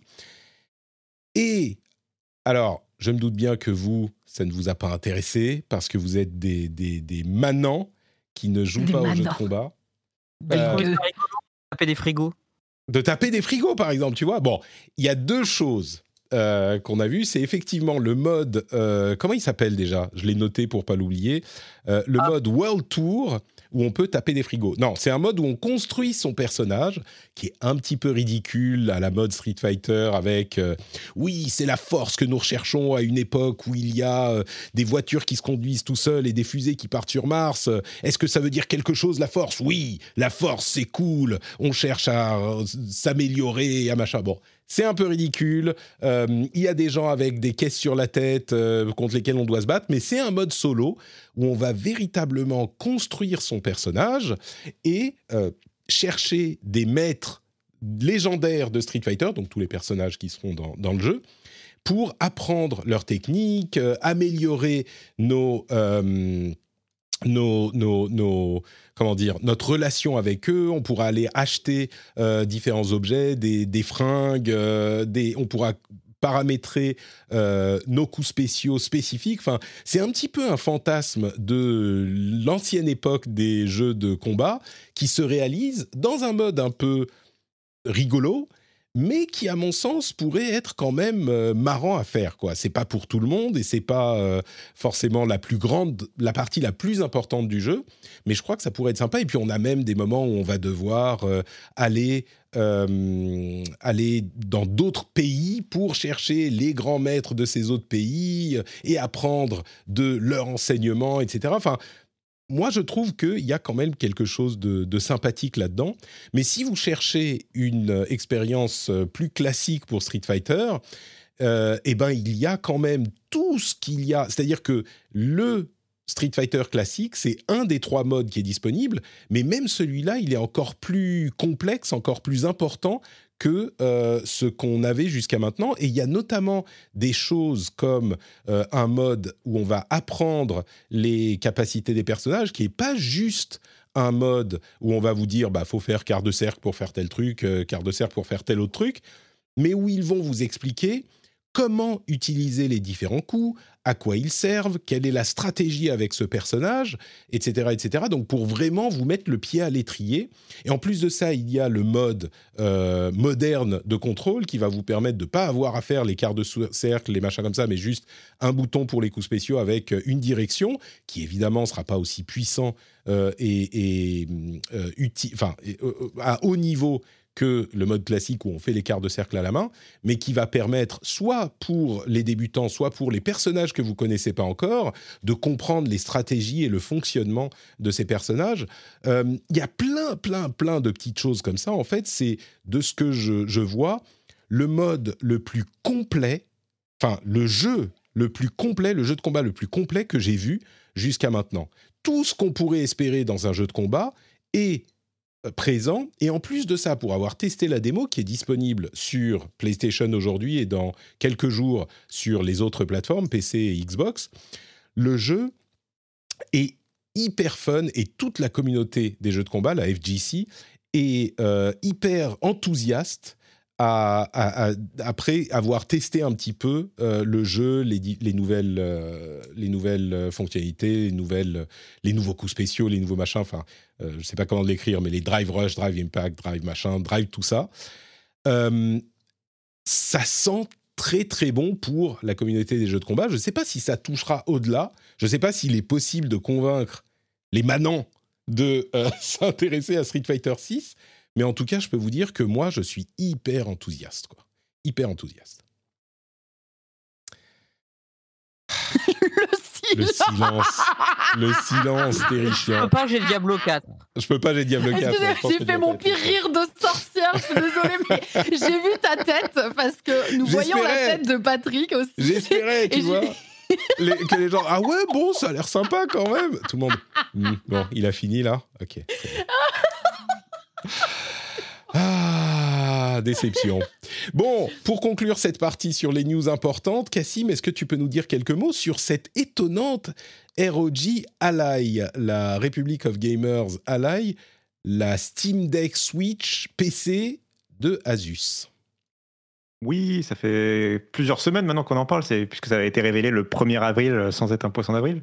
C'est Asus qui fait une, une alors moi, pour moi, c'est plutôt un PC, mais on va dire que c'est une console de jeu, puisqu'elle reprend exactement le format du, Steam Deck, c'est-à-dire vous avez un écran devant vous au format euh, horizontal, euh, une manette de chaque côté, euh, enfin, une demi-manette de chaque côté, et, ça fait une console de jeu comme la Switch, comme le, le Steam Deck, etc. etc. la nouveauté la nouveauté, c'est que c'est fait par Asus et pas par Valve. Donc déjà, ils savent le vendre en magasin et ils savent en produire. Euh, c'est la première différence. Euh, et la deuxième différence, c'est euh, que surtout, elle arrive plus tard et donc ils ont été capables de travailler avec AMD pour avoir quelque chose qui a l'air sur le papier plus intéressant en termes de puissance, de, de capacité, etc. Au-delà de ça, après, il y a plein de questions qui se posent encore puisque, par exemple, on ne connaît pas officiellement son prix. Euh, mais j'ai pu la prendre en main, euh, alors que j'étais plutôt euh, sceptique à l'origine. Alors Asus, moi j'aime beaucoup parce qu'ils ont toujours plein de bonnes idées. c'est vraiment la marque de PC qui sait tenter des choses et qui les commercialise, qui ne reste pas à l'étape de prototype. Euh, mais euh, mais j'ai toujours des, questions quand, quand, ils annoncent des choses, notamment là pour une console de jeu, on ne s'improvise pas fabricant de console de jeu. Euh, l'ergonomie d'une manette, par exemple, ça se travaille, etc. en l'occurrence, j'ai été beaucoup, enfin j'ai été très positivement surpris. ça tient extrêmement bien en main.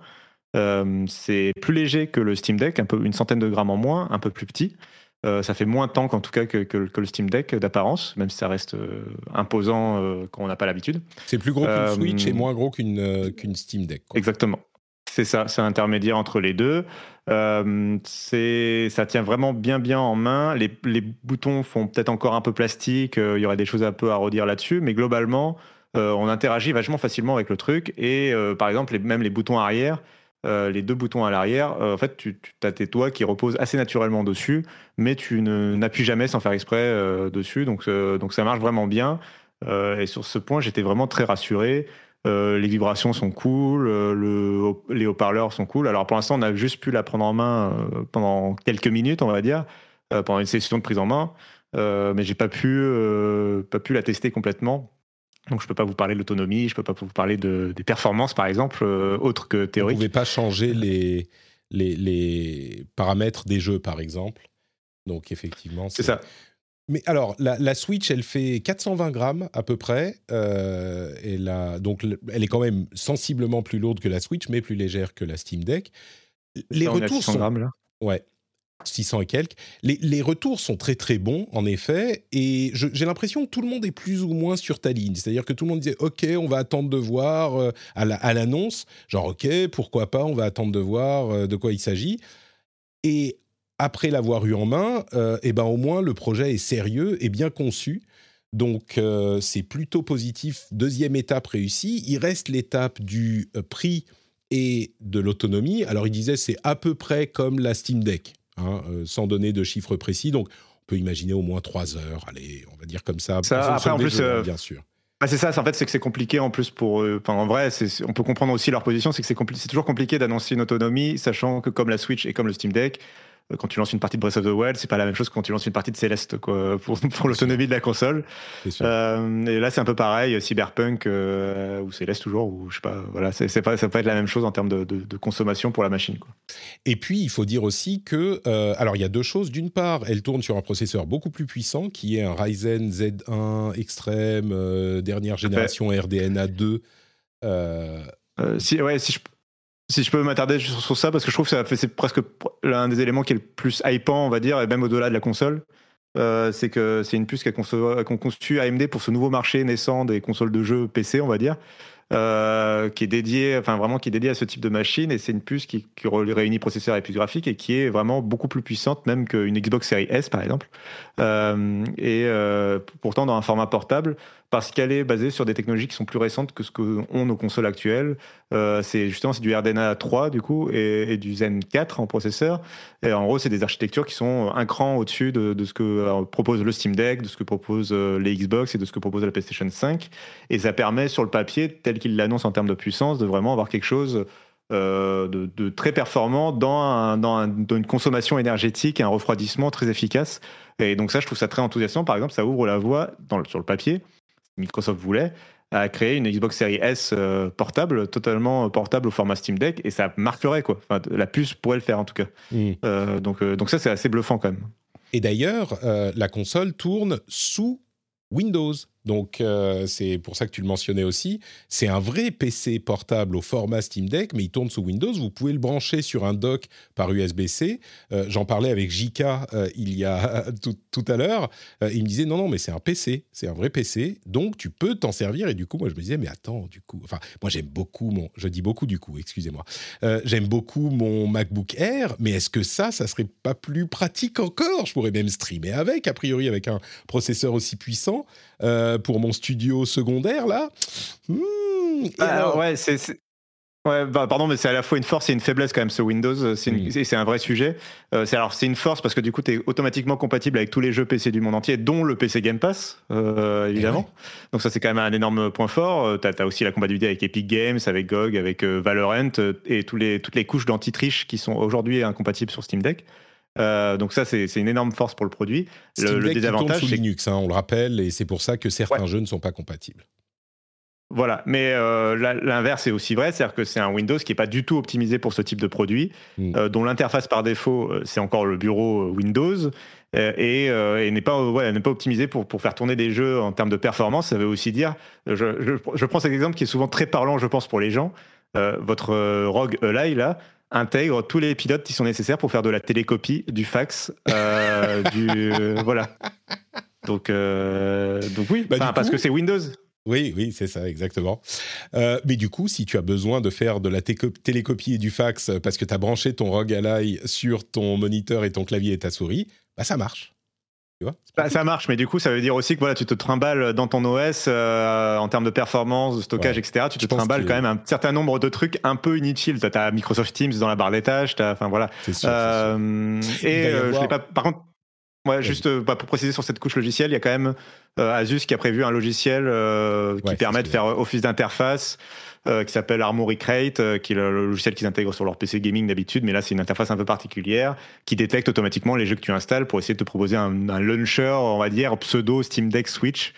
Euh, mais, mais très vite, même pendant la prise en main, quand même, on avait régulièrement des, entre guillemets, des retours au bureau pour se mm. connecter au Wi-Fi, pour, je sais pas, moi, régler des choses comme ça. Te connecter à, bah voilà, te connecter à truc, ouais, c'est on peut imaginer que euh, ça sera à l'usage un petit peu problématique. C'est pour ça que c'est peut-être pas non plus la console pour tout le monde et que la Steam Deck, bah, elle ressemble plus à, une vraie console euh, que cette ROG Ally qui risque de ressembler à un PC portable, comme tu le disais en début de, en fait, faut savoir, faut vraiment savoir euh, de quoi on parle et ce qu'on achète. Là, faut vraiment se dire qu'on achète un PC portable qui a un format de, mm. de console, et donc ça, ça, implique aussi, par exemple, que euh, Rogue ne se fait pas d'argent sur les ventes de jeux, là où Valve se fait de l'argent sur les ventes de jeux, ce qui va avoir des implications, je pense, sur le prix de la machine.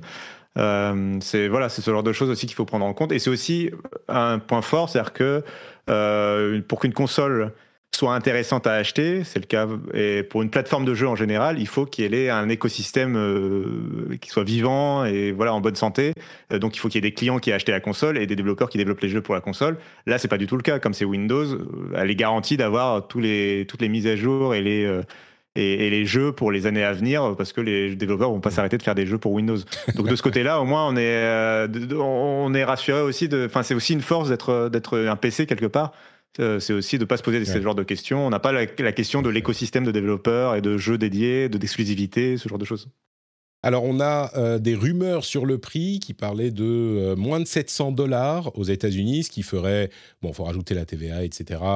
et avec le taux de change, on dit quoi? Moins de 800 euros pour un, au moins un des modèles c'est ça. alors oui, sachant que nous, par contre, ça, je peux le dire qu'en France, il y, y, aura plusieurs modèles de la console, mais en France, il y aura Exactement. En France, on n'aura que le gros modèle, qui est un modèle qui intègre et la puce la plus puissante et 512 Go de stockage, et que le, Steam Deck comparable en termes de prix, euh, enfin comparable en termes de stockage, pardon, à, cette console-là, du coup, c'est 680 euros en France euh, mm. pour le Steam Deck 512 Go.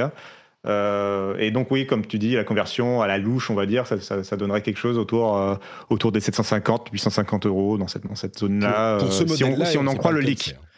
Si, on en croit le leak. C'est le prix du, modèle extrême ou du, premier On ne sait pas.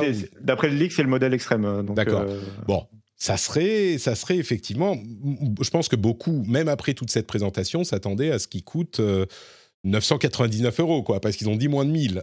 Donc bon, on verra. Mais ce qu'il en, ce qu'il en sort, c'est qu'il est plus intéressant encore que ce qu'on pensait après les premiers retours. Dans, le chat, on nous demande un, World of Warcraft à la manette. World of Warcraft officiellement est pas jouable à la manette encore. En revanche, Final Fantasy XIV euh, est parfaitement optimisé pour la Il a réussi Bien joué. Pas mal. Là, je suis admiratif. Là, je suis admiratif. Bravo. Je l'ai pas vu venir en plus, hein. même quand on disait oh, le machin. Mais on peut brancher un clavier et une souris dessus, hein, encore une fois. Port USB, ça fonctionne. Ah, on peut, en vrai, euh, en plus, ça j'ai oublié de le préciser, il y, a il y a plein de modes de fonctionnement qui permettent euh, qui permet de brancher effectivement clavier souris avec un dock. Il y a même l'interface propose de, régler automatiquement, on va dire, les, dispositions des manettes et compagnie en fonction de la situation dans laquelle tu te trouves. Et on l'a même pas précisé, mais ils ont aussi prévu une solution de carte graphique externe, mais ça c'est complètement anecdotique, anecdotique honnêtement, puisque c'est un, un, un, support externe qui coûte à lui seul 1000-1500 euh, euros. Donc, euh, donc bon, pour les quelques fans hardcore de la marque, ce sera intéressant, mais bon, ça, honnêtement. On a une date? On n'a pas de date, mais on a une présentation officielle le 13 euh, mai, si je ne me trompe pas. C'est le lendemain normalement de, Tears of the Kingdom. C'est euh, un jeudi. Les dates aujourd'hui Ou le 11 mai, pardon. On va, oui, c'est ça. Le 11 mai, c'est Asus, qui, euh, pardon, AMD qui l'a leaké. aujourd'hui, on ne parle plus en date du calendrier grégorien. On parle en Tears of the Kingdom plus ou moins un certain nombre de jours. C'est ça. Là, on est sur moins un jour par rapport à Tears of the Kingdom. Et donc, on aura les infos sur la sortie et le prix. on imagine que c'est dans la foulée, quoi. Super.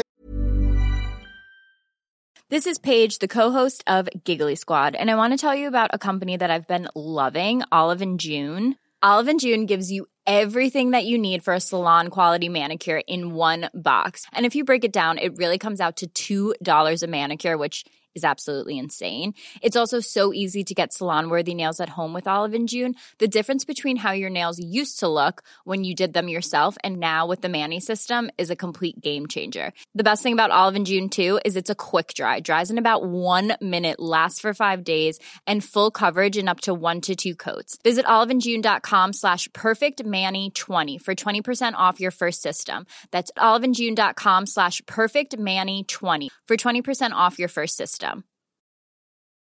There's never been a faster or easier way to start your weight loss journey than with PlushCare. PlushCare accepts most insurance plans and gives you online access to board-certified physicians who can prescribe FDA-approved weight loss medications like Wigovi and Zepbound for those who qualify. Take charge of your health and speak with a board-certified physician about a weight loss plan that's right for you. Get started today at plushcare.com slash weight loss. That's plushcare.com slash weight loss. plushcare.com slash weight loss. Bah merci beaucoup pour tous ces détails. Il y a quand même énormément de choses cool, hein. euh, énormément de choses euh, positives et enthousiasmantes. Et on va passer au. On n'a même pas fini. Euh, on a maintenant les choses pour lesquelles nous parlons de tout ça et nous vivons notre passion de joueurs de jeux vidéo, c'est-à-dire les jeux. Donc, je ne vais même pas vous dire que vous pouvez soutenir l'émission sur patreon.com/slash rdvjeux si vous appréciez mon travail et ce que nous faisons, mais vous le savez déjà. Et on va directement passer à la section les jeux auxquels on joue en ce moment avec Monsieur Delicourt. Est-ce qu'on dit Delicourt Oui, ou Delicourt? C'est moi. Deux. Delicourt. Monsieur Deux, Il n'y a Delicourt. pas d'accent. C'est pour ça que je pose la question. Naturellement, j'aurais pensé D. Euh, Monsieur Delicourt, vous avez eu l'opportunité de tester du début à la fin Star Wars Jedi Survivor. Euh, Et d'ailleurs, votre, votre test, je vais arrêter, Euh, ton test sera disponible dans la vraie presse papier avec du vrai papier dans les kiosques et les Avec bureaux du de vrai papier euh, qui sent bon l'encre et le, et le papier glace. Euh, D'ici d'ici le mois de juin, normalement, je dis pas oui, avril, mais oui, je- au mois de juin, donc moi j'ai encore un peu le temps pour faire le, pour boucler. Je vais, je vais faire une partie en, en New Game Plus avec le patch Day One euh, pour, euh, pour voir Mais parce que j'ai dis-nous, fait. dis-nous où, dis-nous où. Dis-nous où Bah dans Total Jeux Vidéo, le magazine d'actu du groupe Nickel Media, avec ce cher Christophe Collet. Mhm. Qui- qui- qui était là il y a pas longtemps. Et oui, qui était là il y a pas longtemps que j'ai écouté sagement. Alors donc, Jedi Survivor, tu l'as fini, et là encore, Yes. euh, tous les retours euh, sont assez bons, à tel point que je me dis, hmm, j'étais pas méga fan de Fallen Order, mais là, ils ont l'air d'avoir tout corrigé, tout amélioré, tout mieux ifié. T'as aimé, du coup? Alors oui, j'ai aimé. J'avais déjà aimé le premier. J'avais déjà aimé l'approche du, du premier, l'action aventure euh, assez assez dirigiste, hyper euh, hyper dynamique dans les mouvements. Alors ils font presque tout mieux. Euh, Il y y a encore des choses qui vont pas, mais ce sera d'abord évoquer les choses qui vont bien. Euh, c'est plus intéressant à suivre déjà. L'histoire est plus intéressante, même si elle se raccroche finalement que très peu à la grande légende de Star Wars. Il y a des références, il y a des événements qui permettent de raccrocher à tout ce qui se passe en même temps. Mais globalement, la grosse histoire est réservée à la famille Skywalker dans, ce cas, dans, dans Star Wars. Donc c'est par eux que passent les événements principaux. Mais il y a toujours, euh, euh, toujours euh, des, des liens à faire. Il y a un petit peu moins la menace euh, des, des inquisiteurs, de l'Inquisitorius qui est mené par, par, par Vador et, ses, et ses- des Padawan Jedi convertis au côté obscur. Ça se rapproche un peu plus des personnages euh, des relations entre euh, et euh, qui est une des sœurs de la nuit euh, qui, euh, qui a rejoint l'équipe dans le premier épisode. Le pilote de vaisseau qui s'appelle Grise, l'ancienne maître Jedi, ça y est, dont le nom serré, le qui s'est rapproché de, l'archivage et qui tente de, sauver un petit peu tout ce qui peut être sauvé des, des connaissances Jedi. Et tout ça tourne autour d'une histoire dont euh, qui nous mène vers une sorte de, refuge possible pour, euh, pour, les, pour les anciens Jedi, pour les personnes traquées par l'Empire. Et toute l'histoire tourne autour du fait de mais comment on accède à ce, à ce, havre qui est promis, qui est à travers une sorte de gouffre qu'il faut traverser, qu'on voit tout au long du jeu, autour duquel on tourne. Et pour ça, on se retrouve sur une planète qui s'appelle la planète Kobo, qui est le grand hub ouvert de ce jeu-là, qui est contrairement au premier opus, qui avait pas du tout ça. Là, on a un grand espace ouvert avec plein d'énigmes, plein de cachettes, plein de petits trucs à ramasser, euh, des petites quêtes annexes à accomplir. Et à partir de là, on part pour des missions dans des zones qui sont un peu plus cloisonnées. Et ça marche globalement très bien. On passe son temps à faire des c'est petits toujours sur, sur la même planète ou on va d'une planète à l'autre aussi? Alors, il y a cette planète-là centrale qui est Kobo, et à partir de cette planète, on va visiter d'autres planètes qui sont plus ou moins ouvertes en fonction de ce qu'on doit y faire. Il y a des stations, euh, des stations impériales, il y a des, euh, euh, des, zones, des zones désertiques à découvrir. Donc il y, a plus ou- il y a des environnements très variés. Tout est très concentré autour de Kobo, qui, est, qui a aussi une zone désertique, enfin plutôt aride. Un, ancien, un ancien bâtiment impérial, une zone antique, une zone forestière qu'on peut visiter à gré en fonction des pouvoirs qu'on débloque, des capacités, parce qu'il y a toujours Mhm. ce côté Metroidvania, des portes fermées vers lesquelles on reviendra plus tard. Et sur les autres, c'est vraiment ce qui fait avancer le scénario, avec des zones, bah, des vaisseaux dans lesquels on avance, des stations spatiales euh, qu'on va découvrir sur des, sur des missions de 1h30, 2 heures. Et on va revenir euh, pour acquérir un nouveau pouvoir, faire avancer le scénario. Et après, on peut éventuellement prendre le temps d'aller retourner sur certaines zones euh, avec les nouveaux pouvoirs euh, qu'on a acquis pour débloquer les quelques portes qu'on avait vues mais qu'on n'avait pas pu ouvrir. Donc globalement, c'est assez bien rythmé. L'histoire peine un petit peu à décoller. En fait, le Jedi Survivor a le syndrome Star Wars, qui est la mise en place est longue, mais elle est Mm. longue. Ouais, Ah oui. Mais quand- le lore. Voilà, euh, quand ouais, est-ce ouais. que ça avance? Et il y a toute la deuxième partie où ça s'accélère et vraiment les choses se résolvent au fur et à mesure. Euh, mais le scénario peine encore quand même à, proposer un, un truc où on fait oh ah ouais quand même là ça euh, ça fait partie de la grande histoire de Star Wars. Ça reste encore un petit peu en retrait. Euh, Ouais, j'imagine qu'ils sont obligés forcément. On est entre le, le 3 et le 4 et ils sont obligés d'être. euh, Enfin, ils peuvent pas toucher. Ils peuvent pas toucher au, au, au lore canon des films, quoi. Donc, euh, Bah non, tu pas tu. mais ça reste Euh, intéressant, tu dis. Oui, oui, c'est intéressant à parcourir, c'est très rythmé. Moi, j'ai bien aimé le fait que ils, ils aient accepté l'idée que de toute façon, ils raconteraient pas l'histoire des Skywalker et que ça serait Ouais. jamais aussi fort que de raconter l'histoire des Skywalker et que, mine de rien, il y a quasiment que euh, The Mandalorian qui a réussi à, à se mettre presque au niveau. Euh, et, et du coup, ils se rapprochent de, des personnages en racontant un peu Mhm. plus leurs doutes. Euh, Il y a Cal Kestis qui est plus un padawan qui se cachait, euh, qui avait fait la guerre des clones, mais qui était globalement pas encore très euh, totalement formé, à quelqu'un qui a roulé sa bosse avec So Guerrera euh, pendant quelques années et qu'on retrouve là et qui commence à se dire euh, ouais c'est cinq ans plus tard et qui commence à se dire et qui se rappelle que tout le monde lui dit qu'à un moment il faut se frotter au côté obscur pour pouvoir devenir un véritable Jedi et en fait il va être progressivement toujours amené à faire ces choix-là et à se questionner sur les choix et euh, à, à impliquer euh, ses, ses compagnons dans, dans ces choix-là qui vont être là soit, soit pour le soutenir, soit pour lui dire écoute là tu fais n'importe quoi. Mm. Euh, et j'ai bien aimé ce, ce, ce recentrage autour de ces personnages. Là où j'ai moins aimé le jeu... Ah pardon, excuse-moi Oui. Pa- Patrick, c'était une question Non, qui non, mais vas-y, vas-y. J'allais te poser des questions sur le gameplay, mais vas-y. Là où t'as moins aimé. Ah c'est bah voilà, sur, pour, pour, servir, pour servir ça, euh, EA, enfin Respawn est parti sur l'idée que on va pas vous faire la classique du le personnage a pris un coup sur la tête, il sait plus rien faire, il faut tout réapprendre. Il y a pas- voilà, il y a pas ça. Là, il sait déjà manier le sabre, il sait déjà manier le sabre double. Euh, il a déjà une partie des pouvoirs liés à la force, donc tout ça c'est acquis. Hop, emballer, c'est pesé. On peut, on peut, on peut, on peut aller, sta- on peut aller se battre tout de suite. On va apprendre aussi à euh, utiliser un sabre et un blaster, ce qui n'est pas hyper commun pour un Jedi et que moi je trouve personnellement un manque de classe terrible. Mais bon, le, la stance fonctionne très bien. Donc on va alterner entre des coups à distance au flingue et un sabre. C'est la stance de Yakuza, euh, Yakuza Ouais, un avec petit le flingue. Un petit peu, il y a un petit peu de ça. Oui, il y a un petit peu de ça. Il y a le sabre euh, à la Kylo Ren qui débarque avec la garde croisée. euh, Mm. qui est globalement la clé mort de, de Star Wars. Donc c'est à deux mains, c'est lourd, ça tape fort et c'est lent. Et il y a le double sabre, euh, le- enfin le maniement double où on a un sabre laser dans chaque main, un peu à la Ahsoka, Mm. Euh, qui a, deux, deux sabres plus courts, mais un dans chaque main. Et on peut à chaque fois en avoir deux. C'est-à-dire que pour utiliser les quatre, il faut prendre le temps d'aller sur un des petits points de méditation qu'on retrouve partout, qui, parce qu'ils sont aussi des points de téléportation, des endroits où on met les points de compétence dans un arbre qui est beaucoup plus vaste que dans le premier.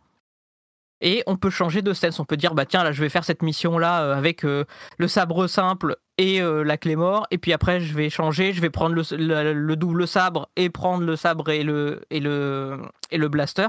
Et on fait tout évoluer comme ça avec des points de compétences dédiés. Mm. euh, Et ça t'a pas plu, ça plus- alors eh ben alors ça m'a plu, euh, mais globalement le double sabre reste l'arme la plus craquée du jeu, de- comme dans le premier.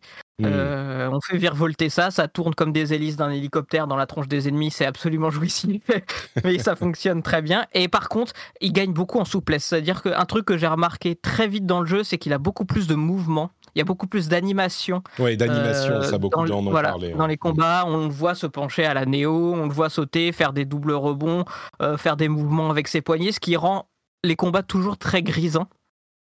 Et il y a toujours aussi euh, ces mobs, ces stormtroopers nuls. D'ailleurs, il y a des. on- ce qui est rigolo, c'est qu'on on croise des, des troopers classiques et des droïdes de la guerre des clones. Et on peut les écouter parler avant, avant d'aller se battre avec eux. Ils ont, des, ils ont des échanges qui sont extrêmement drôles, notamment les Mmh. troopers qui essayent de justifier le fait qu'ils savent pas viser. Mmh. Euh, on dit oh, bah c'est parce que l'armure est trop lourde, c'est parce que j'ai faim, c'est parce que machin. Et c'est- c'est très rigolo. Il y a beaucoup beaucoup de petits échanges comme ça. Et les droïdes sont toujours très bavards et euh, c'est c'est hyper drôle. Donc il y a tout ce sentiment de découverte, ce- ces combats qui sont grisants. Il y a toujours des combats très exigeants euh, contre certains boss. Moi, par exemple, il y a eu un boss où j'ai dû baisser d'un cran la difficulté parce que j'y arrivais plus. Ah oui. Euh, on était et voilà, on était tard le soir. Il fallait faire des parades quasi parfaites sur trois phases différentes. Et bon, au bout de, au bout de- d'une demi-heure, j'ai dit bon allez, moi il faut que j'avance parce que, parce que ça va bien. Le test Euh, ne se finira jamais. Voilà, si je le fais comme ça, là je le tenterai en New Game Plus euh, avec euh, avec les capacités, mais là je me suis dit bon, je vais avancer. Donc il y a toujours ces ennemis élites, ces ennemis légendaires et ces quelques boss qui sont exigeants.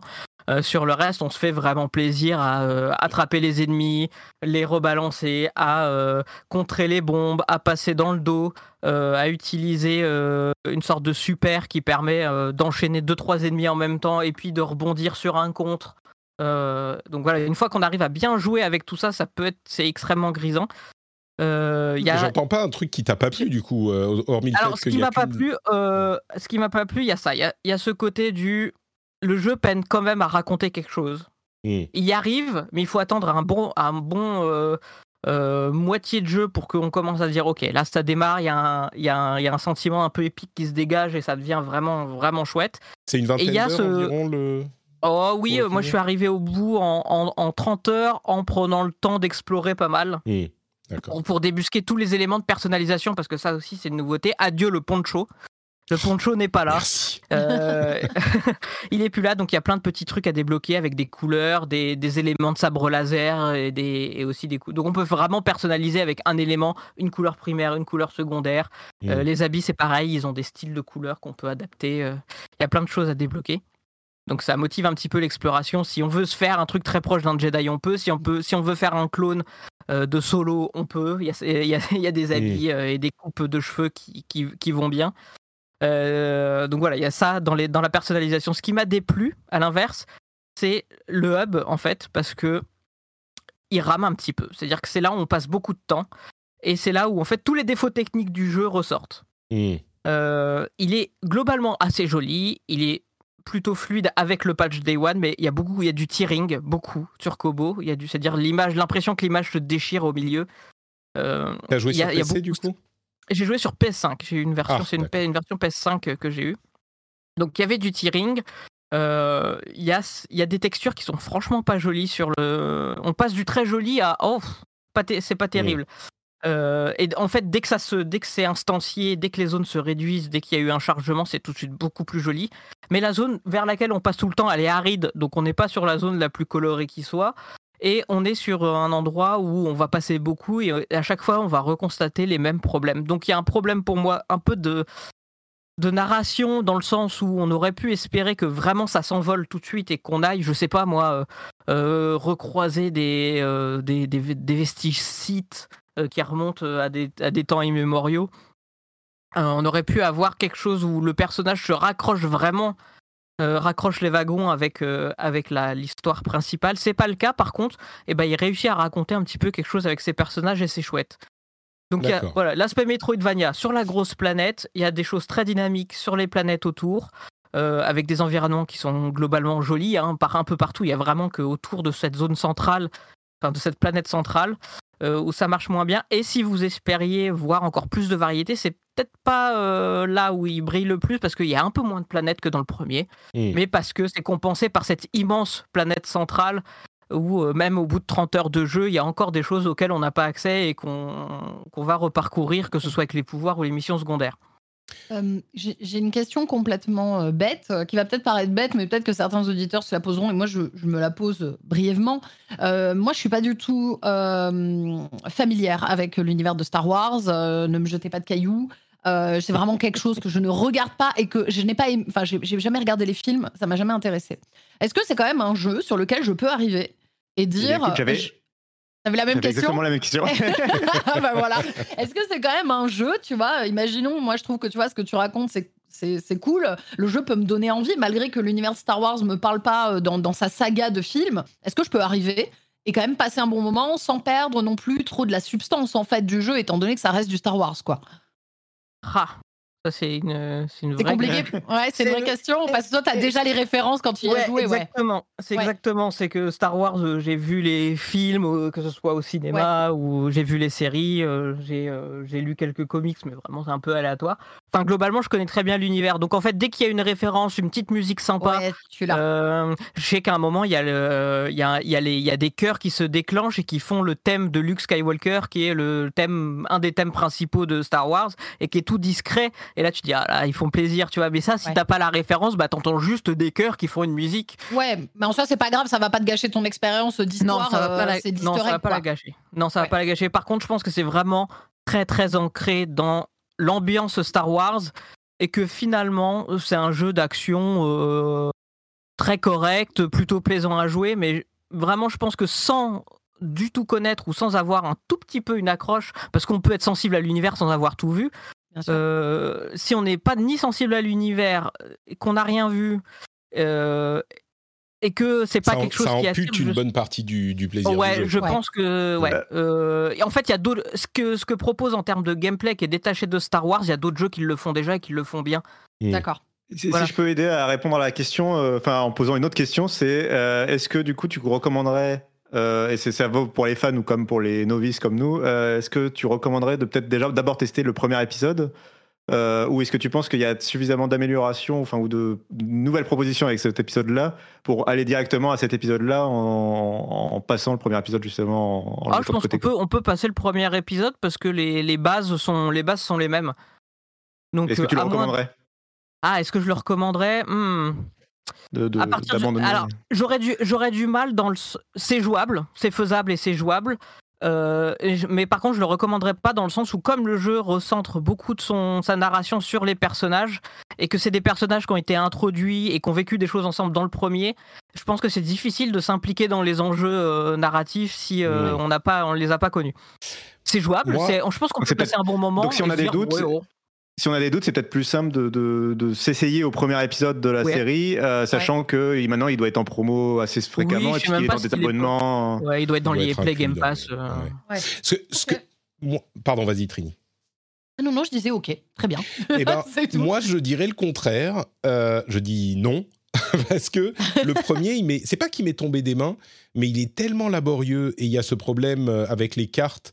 Si j'ai compris, c'est pas la même chose. La carte est illisible et on se perd dans les environnements qui sont euh, Ouais, elle est dure à lire dans le premier. Euh, et au bout d'un moment, ça devient pénible, le premier. Et, et il, est, il est un petit peu rigide. Enfin, il a d'énormes qualités parce qu'on s'attendait pas à voir revenir Respawn euh, pour un jeu pour EA Star Wars solo. On se disait, mais enfin, c'est pas possible. Et, et quand il est sorti, tout le monde se disait, mais en fait, il est pas mal. Et c'est vrai qu'il est pas mal. Mais il est quand même hyper rigide. Et de tout ce que j'ai entendu, euh, y compris ce que tu nous dis aujourd'hui, celui-là a l'air euh, beaucoup, plus, beaucoup plus fluide et beaucoup plus fun. Donc je me Oui. demande si Ouais, c'est pas euh, ce, ce, ce setup for failure de tester le 1, alors que le 2 fait tout ce que fait le 1 en mieux. Donc Cassim euh, ne, ne, ne sait non, plus pardon, quoi je- penser. Non, non, c'est- en fait, c'est- j'attends juste à rigoler parce que pendant dans la scène, c'est la- la- le trailer que tu diffuses dans le dans le live, on voit le héros euh, sortir quelqu'un d'un d'un d'un mecha euh, et je me disais, elle est nulle l'animation. euh, il a bougé la main et la personne est sortie du truc sans le saisir euh, physiquement. Il y avait genre euh, 20 cm d'espace entre la main et la personne avant de me rappeler qu'on est dans Star Wars et qu'évidemment il a utilisé la force et que voilà. Tu vois, les bugs de collision, ils sont vénères. Ouais. C'est ça. Bon, peut-être peut-être Cassim que tu devrais retourner sur Final Fantasy XIV en fait. C'est pas, Oui, c'est oui, pas pour toi. C'est pas pour toi. Mais, mais si jamais quelqu'un a le Game Pass, tu parlais de EA Play tout à l'heure, euh, Je Malo. pense qu'il est dedans. Je peux vérifier ça. Alors, le premier peut-être, sûrement, mais surtout, ce qui se passe, c'est qu'avec le EA Play, bah, tu as, euh, et le Game Pass Ultimate, bah, tu as accès à EA Play, et donc aux 10 premières Allez, heures c'est- du 2 au moment de sa sortie. Enfin, aux 10 premières Et heures. 10 tu heures, peux ça laisse- 10 heures. Ça laisse franchement le temps de se faire un avis. Ouais, ouais, 10 Donc- heures, c'est bien. hein. Solution. euh, Tout, le- tout le monde ici euh, sont des, des vrais gamers et vous avez le Game Pass Ultimate, n'est-ce pas? Évidemment, Oui, oui. bien sûr. Donc vous avez Ah le oui, droit monsieur. à- de jouer 10 heures à Jedi Survivor à partir de demain, quand il sort. Et donc, bah, vous pouvez jouer sur votre Xbox. Bon, il faut avoir une Xbox. Euh, c'est pas sur PC, je crois. Ou si, peut-être je crois Si, si, si. Ah oui, aussi. Et d'ailleurs, bah, sur PC, tu n'as même pas besoin d'avoir le Ultimate. Tu peux être juste abonné au PC Game Pass. PC, Ça marche aussi. Donc, Alors, par contre, dans ce cas, 10 heures, c'est OK à condition de pas se dire je vais commencer à explorer Kobo, qui est la planète centrale et tous les trucs. Parce Mm. que sinon, tu peux y passer 10 heures et ne pas voir les, les nouvelles mécaniques intégrées. et- ou pas avoir un aperçu suffisant des pouvoirs et des mécaniques. Donc il faut limite faire un peu en ligne droite, dire ok 10 heures ça me plaît, je le prends. Et, euh, et par contre là je prends mon temps quoi. D'accord. Très bien, et ben voilà pour les conseils. Euh, à chaque fois que je vais voir une animation de quelqu'un qui utilise la force pour déplacer quelqu'un ou pour... Tu je penseras à Cassim. Cassim, ouais. Mais c'est nul. ce Et je ne me réécouterai pas parce que je sais que j'ai dit eux à peu près 150 fois Alors, faut pas faire attention. et que, et que je vais me, avoir envie de me mettre une balle avant la Mais fin de non. l'après-midi si je fais ça. Écoute, moi, je t'ai trouvé brillant et c'est la seule chose qui compte. C'est gentil. Euh, Trinity, est-ce que tu as joué à des Oui. choses ces derniers temps ou tu semblais Et me dire que tu n'avais pas trop eu le temps? Alors si, j'ai joué à des choses, d'ailleurs, peut-être des choses auxquelles tu as joué aussi, Malo. Mhm. Je ne sais pas, parce que je sais que tu étais tenté par un, un jeu de, de, de démons. Euh, alors, rien de nouveau hein, sur la Elle planète. fait genre, mais elle a euh, reçu un DM hein, qui confirme la Eh, question. Exactement. Rien de nouveau hein, sur ma planète, puisque j'ai une fois de plus joué à des jeux qui vont faire euh, plaisir à Patrick, euh, des jeux d'horreur, hein, bien évidemment. Mhm. Euh, j'ai testé Démonologiste, un jeu qui est sorti le 27 mars, développé et édité par Clock Wizard Game. Alors, c'est un jeu dont on ne pourra pas nier la ressemblance flagrante avec Phasmophobia. Euh, mais en mieux et avec quelques ajouts. Alors pour ceux qui ne connaissent pas, que ce soit Phasmophobia ou Démonologiste qui est tout récent, euh, c'est un jeu qui se joue seul ou à quatre où nous incarnons une équipe de chasseurs de fantômes slash exorcistes. En fait, à l'aide d'objets tels que des spirit box, des capteurs GES ou encore des crucifix, euh, eh bien, nous serons envoyés dans un lieu où il y aurait visiblement une présence démoniaque. Euh, L'objectif, c'est euh, de terminer, euh, de déterminer, pardon, grâce à tous nos objets, quel type de fantôme hante les lieux. À savoir bah, qu'ils agi- ils agissent pas tous en fait de la même façon et qu'ils sont parfois plus ou moins agressifs. Je crois de, de souvenir, il y a une vingtaine de fantômes différents. Donc, par exemple, il peut y avoir des djinns, il peut y avoir des revenants. Pour ceux qui connaissent un petit peu ce, ce- type d'univers, euh, vous verrez, il y a plein de fantômes différents qui sont voilà, plus ou moins agressifs. En plus euh, des objets que l'on aura avec nous, euh, ce que vous direz dans le jeu aura un impact, aura un impact sur les fantômes. C'est-à-dire qu'il y a un système où, eh bien, pour se parler dans le jeu, Oui. Pardon, je suis en train de regarder Patrick le trailer, mais ce truc. Oh là là Non, Alors, il faut sérieux. savoir qu'en fait, euh, ouais, on va pouvoir se parler dans le jeu via une espèce de radio, hein, parce qu'on arrive comme des chasseurs de fantômes. Et plus on s'éloigne, moins on s'entend. Il y a vraiment quelque chose à proximité. Mais ce qui est Mm. hyper intéressant, qui avait été un peu développé dans Phasmophobia, c'est qu'en fait, euh, quand vous serez dans votre tente euh, de, de chasseurs de fantômes juste avant de rentrer dans la maison, vous allez euh, devoir retenir le nom du fantôme qui va être généré aléatoirement. Et en fait, ce fantôme, il va vraiment falloir l'appeler par son nom via votre micro et lui poser des questions. Donc, en fonction des questions que vous posez, il va se passer des choses. Et il y a vraiment une multitude de questions, donc on peut lui demander de nous faire un signe. Alors selon le fantôme, euh, il peut faire, euh, je sais pas, faire euh, tomber la télé, il peut d'un seul coup apparaître, enfin voilà, il peut vraiment se passer plein de choses très différentes. Et tout ça, bien évidemment, sera généré aléatoirement. Une fois que vous avez déterminé le type de fantôme, via, en fait, avec les objets, vous allez pouvoir dire, ah bah tiens, le fantôme, il a répondu dans la spirit box, hop, on va pouvoir cocher via notre petite tablette. Euh, il faut qu'il y ait trois euh, trois objets qui réagissent. Et en fonction de ça, on va déterminer le type de fantôme. Une fois que ça c'est fait, on va avoir des petites quêtes à faire supplémentaires, sachant que plus on reste dans la maison, plus notre santé mentale baisse, plus le fantôme est agressif. Parce que bien évidemment, j'ai oublié de vous préciser, mais oui, nous pouvons mourir dans d'atroces souffrances. Au-delà de mourir d'un arrêt cardiaque devant notre écran, dans le jeu, bien évidemment, le fantôme se fera un malin plaisir de nous choper et de nous euh, tuer. Donc on a ces petites quêtes à faire.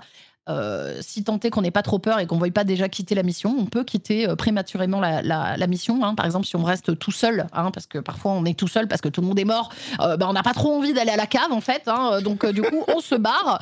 Donc du coup, une fois que vous avez fait ces, petites quêtes qui sont elles aussi différentes, vous allez pouvoir bannir le fantôme.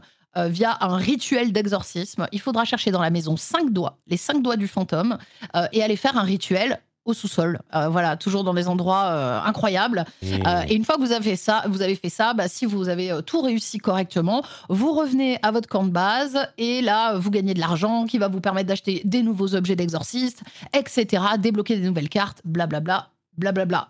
C'est un jeu top pour passer une soirée entre amis. Bon, ça dépend de vos amis. Et pour se faire et pour se faire peur, euh, parce qu'il y a une, franchement, il y a une bonne rejou- rejouabilité. Alors après, c'est pas un jeu euh, sur lequel je pourrais passer euh, 30 heures d'affilée, euh, Mm. mais en fait, euh, une à deux fois par semaine, j'aime beaucoup y jouer avec euh, avec euh, avec des amis. On passe un bon moment, euh, ça fait bien flipper.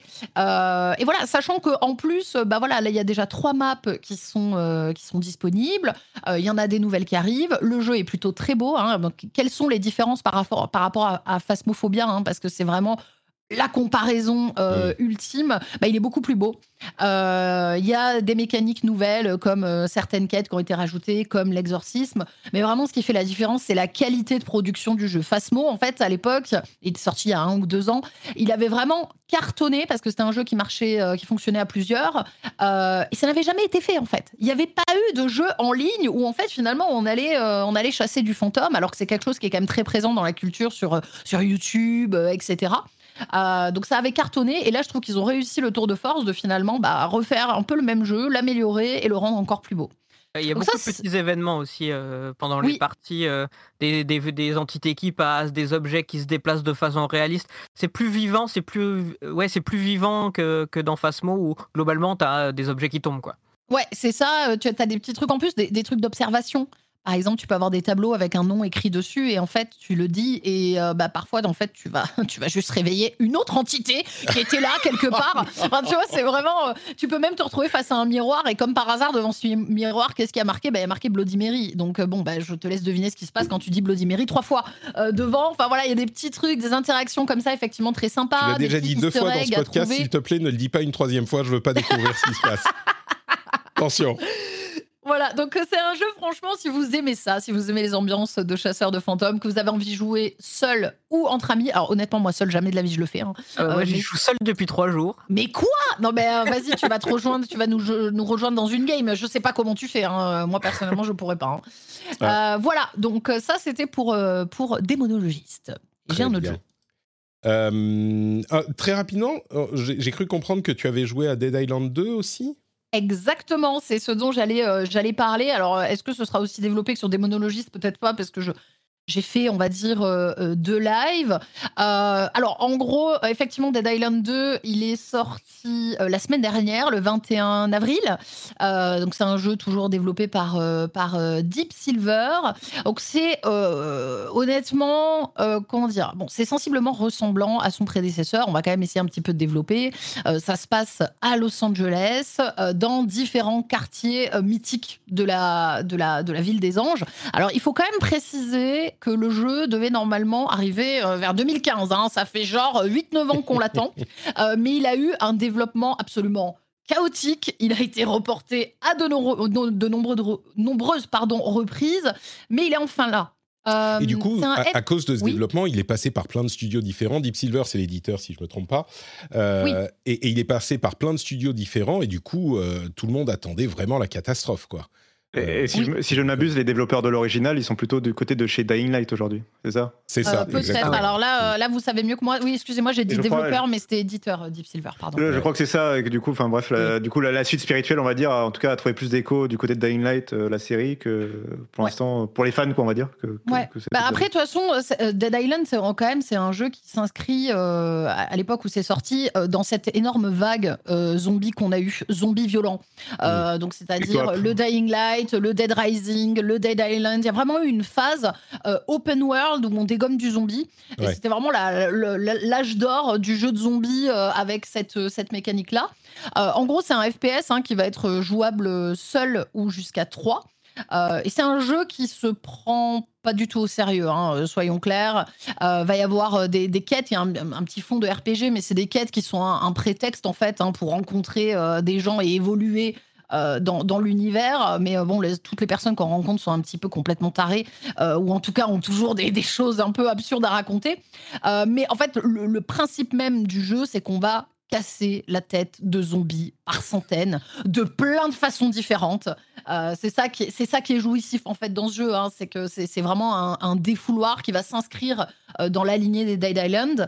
Euh, en gros, pour le côté RPG, c'est euh, le, ça commence un petit peu euh, dès le début du jeu où on va sélectionner un personnage. Il y a six protagonistes en fait, tous un petit peu charismatiques, avec des specs assez différentes et un caractère aussi euh, bien bien différent. des specs qu'on va pouvoir bien entendu modifier et améliorer via un arbre de compétences. Donc là, pour l'instant, on est sur quelque chose de, d'assez classique. mais il y aura aussi des petits, il y a, ils ont, il y a des petits ajouts. Il y a des cartes, espèces de cartes qu'on va pouvoir gagner au fur et à mesure. Pas des cartes de tarot, mais comme des cartes de jeu qu'on pourra euh, interchanger euh, dans différents domaines et qui vont nous permettre d'avoir des bonus en fonction de notre style de jeu et comment, comment on joue. Donc il y a eu pas mal d'améliorations quand même sur ce jeu. Bon déjà forcément graphiquement, hein, euh, clairement, mmh. neuf ans plus tard, hein. le jeu... Ouais, le jeu, franchement, est plutôt, est plutôt pas mal, plutôt beau. Il y a quand même pas mal de détails, en fait. Mmh. Enfin, je, je, trouve, en fait, même, ils ont énormément travaillé les décors. Euh, chaque maison, chaque lieu que tu vas visiter, il y a des petits trucs qui servent à rien, mais euh, mais il y a des petites choses à voir. Tu peux un peu te créer ta petite histoire sur ce qui s'est passé à cet endroit, euh, etc. Il y a aussi un nouveau système. Enfin, je, ne sais pas si je peux dire que c'est un nouveau système. En fait, avant c'était Dead Island, bah, comme son nom l'indique, surtout le premier on était sur une île. Hein. Il y avait des gens qui, avaient, euh, qui étaient en vacances et il y a eu une attaque zombie. Et du coup, on avait un open world sur toute une île. Là, on est sur euh, un nouveau système. Euh, c'est semi. Je, dirais que c'est semi-open world, entre guillemets. C'est-à-dire qu'on va se déplacer par quartier. Donc, on va débloquer les quartiers de Los Angeles au fur et à mesure.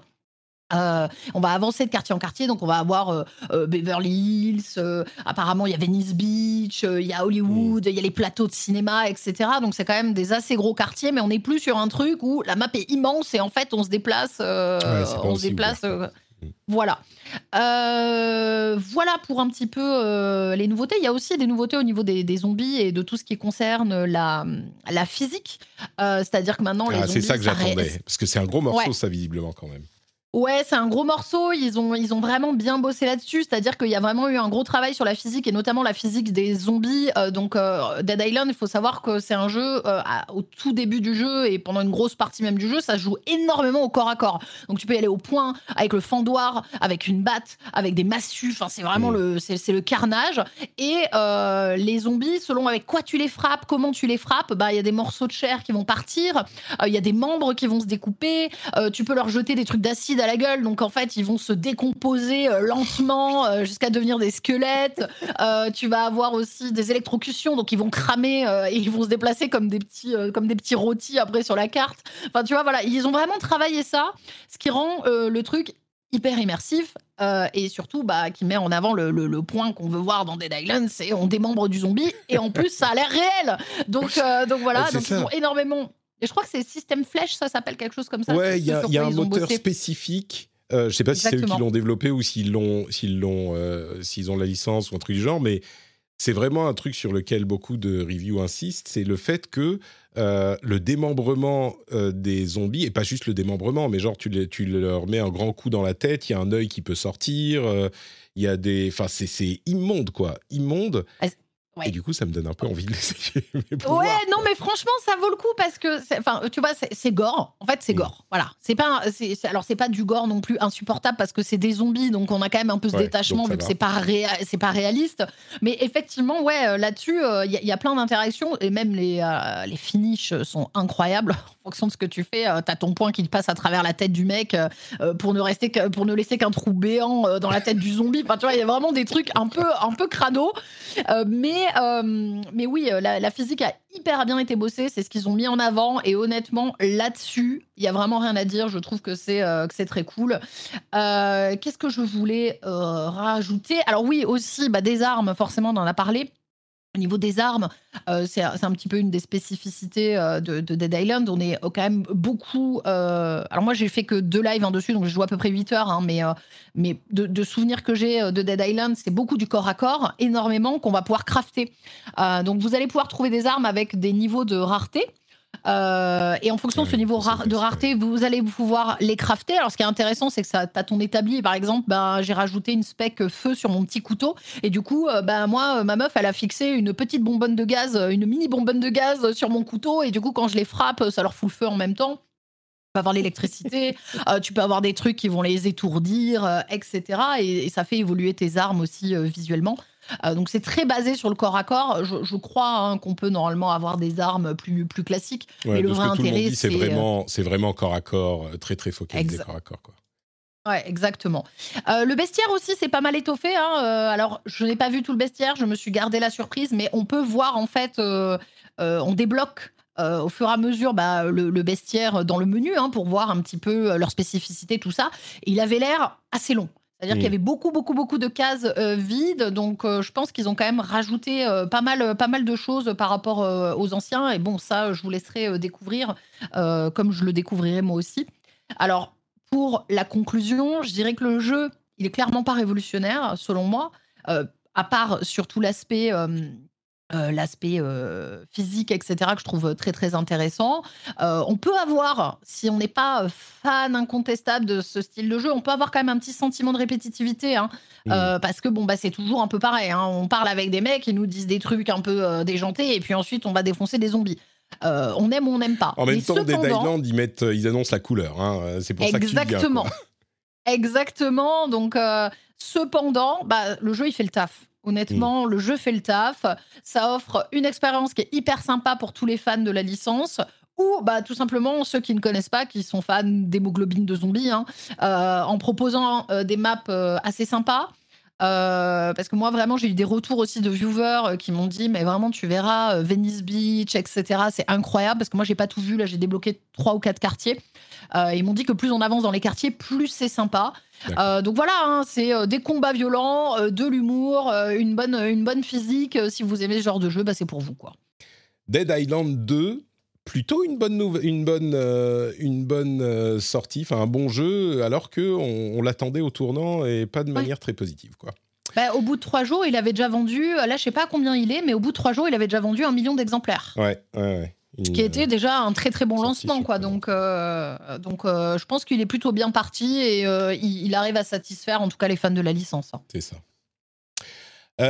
Super, merci beaucoup Trinity. Cassim, est-ce qu'il y a des choses auxquelles tu as joué à part la euh, euh, Final Fantasy XIV sur la ROG Ally? ROG, on l'a pas dit, mais c'est euh, Republic of Gamers, hein, c'est la marque gamer de. Oui, c'est Asus en fait. Enfin, c'est la barre gaming d'Asus. C'est pas très important. Que... Enfin, c'est Rogue. De toute façon, je crois qu'ils n'utilisent plus trop le, le vrai terme. Ouais. Enfin, là, ce que ça avait dit. Euh, et euh, non, non, euh, le dernier jeu auquel j'ai joué, sinon c'est Resident Evil 4, qui est toujours très bien. Mm. J'aurais plein de choses à dire dessus et sur le fait qu'on est un, un, un moment du jeu vidéo où on est un retour au fun et aux jeux qui assument d'être des jeux. Euh, mais bon, je sais pas, je sais pas. L'épisode, je sens, est déjà long, donc euh, voilà. Très bien. Euh, super. Et pour ma part, je vais passer rapidement sur. Alors, Street Fighter euh, 6, j'ai dosé la démo, bien sûr. Euh, je vais pas en parler beaucoup plus que ce que j'ai déjà fait parce que je vous ai déjà embêté avec ça pendant un moment. Mais euh, je répéterai que le jeu a l'air super fun et qu'il est très bien reçu par la communauté et qu'il n'y a pas de mode entraînement dans la démo, mais il y a un moyen, si vous allez dans le tutoriel de Ryu et que vous allez dans le dernier, euh, dernier élément euh, de tutoriel, bah, vous pouvez en fait faire un petit peu un mode entraînement. Et je peux vous dire que j'en ai fait des combos et des Shoryuken. Et qu'est-ce que ça tape, les gars? Qu'est-ce que ça tape? C'est hyper badass, c'est hyper marrant et c'est hyper sympa. Je, Euh, peux, je peux refaire 5 minutes sur Final Fantasy XIV. Si on en est à reparler des jeux qu'on a- dont on a déjà parlé 20 fois et qui, qui n'intéressent que 3 personnes dans, dans l'audience, hein, je peux. hein. je, je pense que euh, Street Fighter 6 attendra son, son moment le 6 janvier pour qu'on en parle un petit peu plus. Le 6 janvier, le 6 juin, Je sais euh, pas. pour qu'on en parle un petit peu plus longuement. Mais ah, il faudrait que je vous trouve le, le Shin Shoryuken et que je vous montre à quel point ça a l'air badass.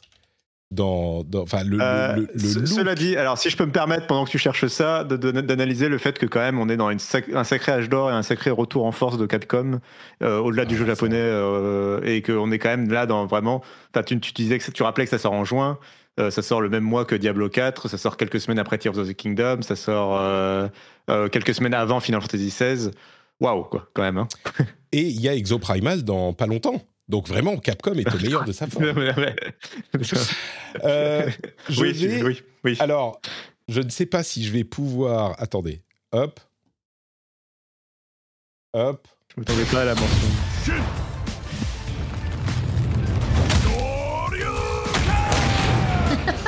Mais qu'est-ce que c'est badass? Shoryuken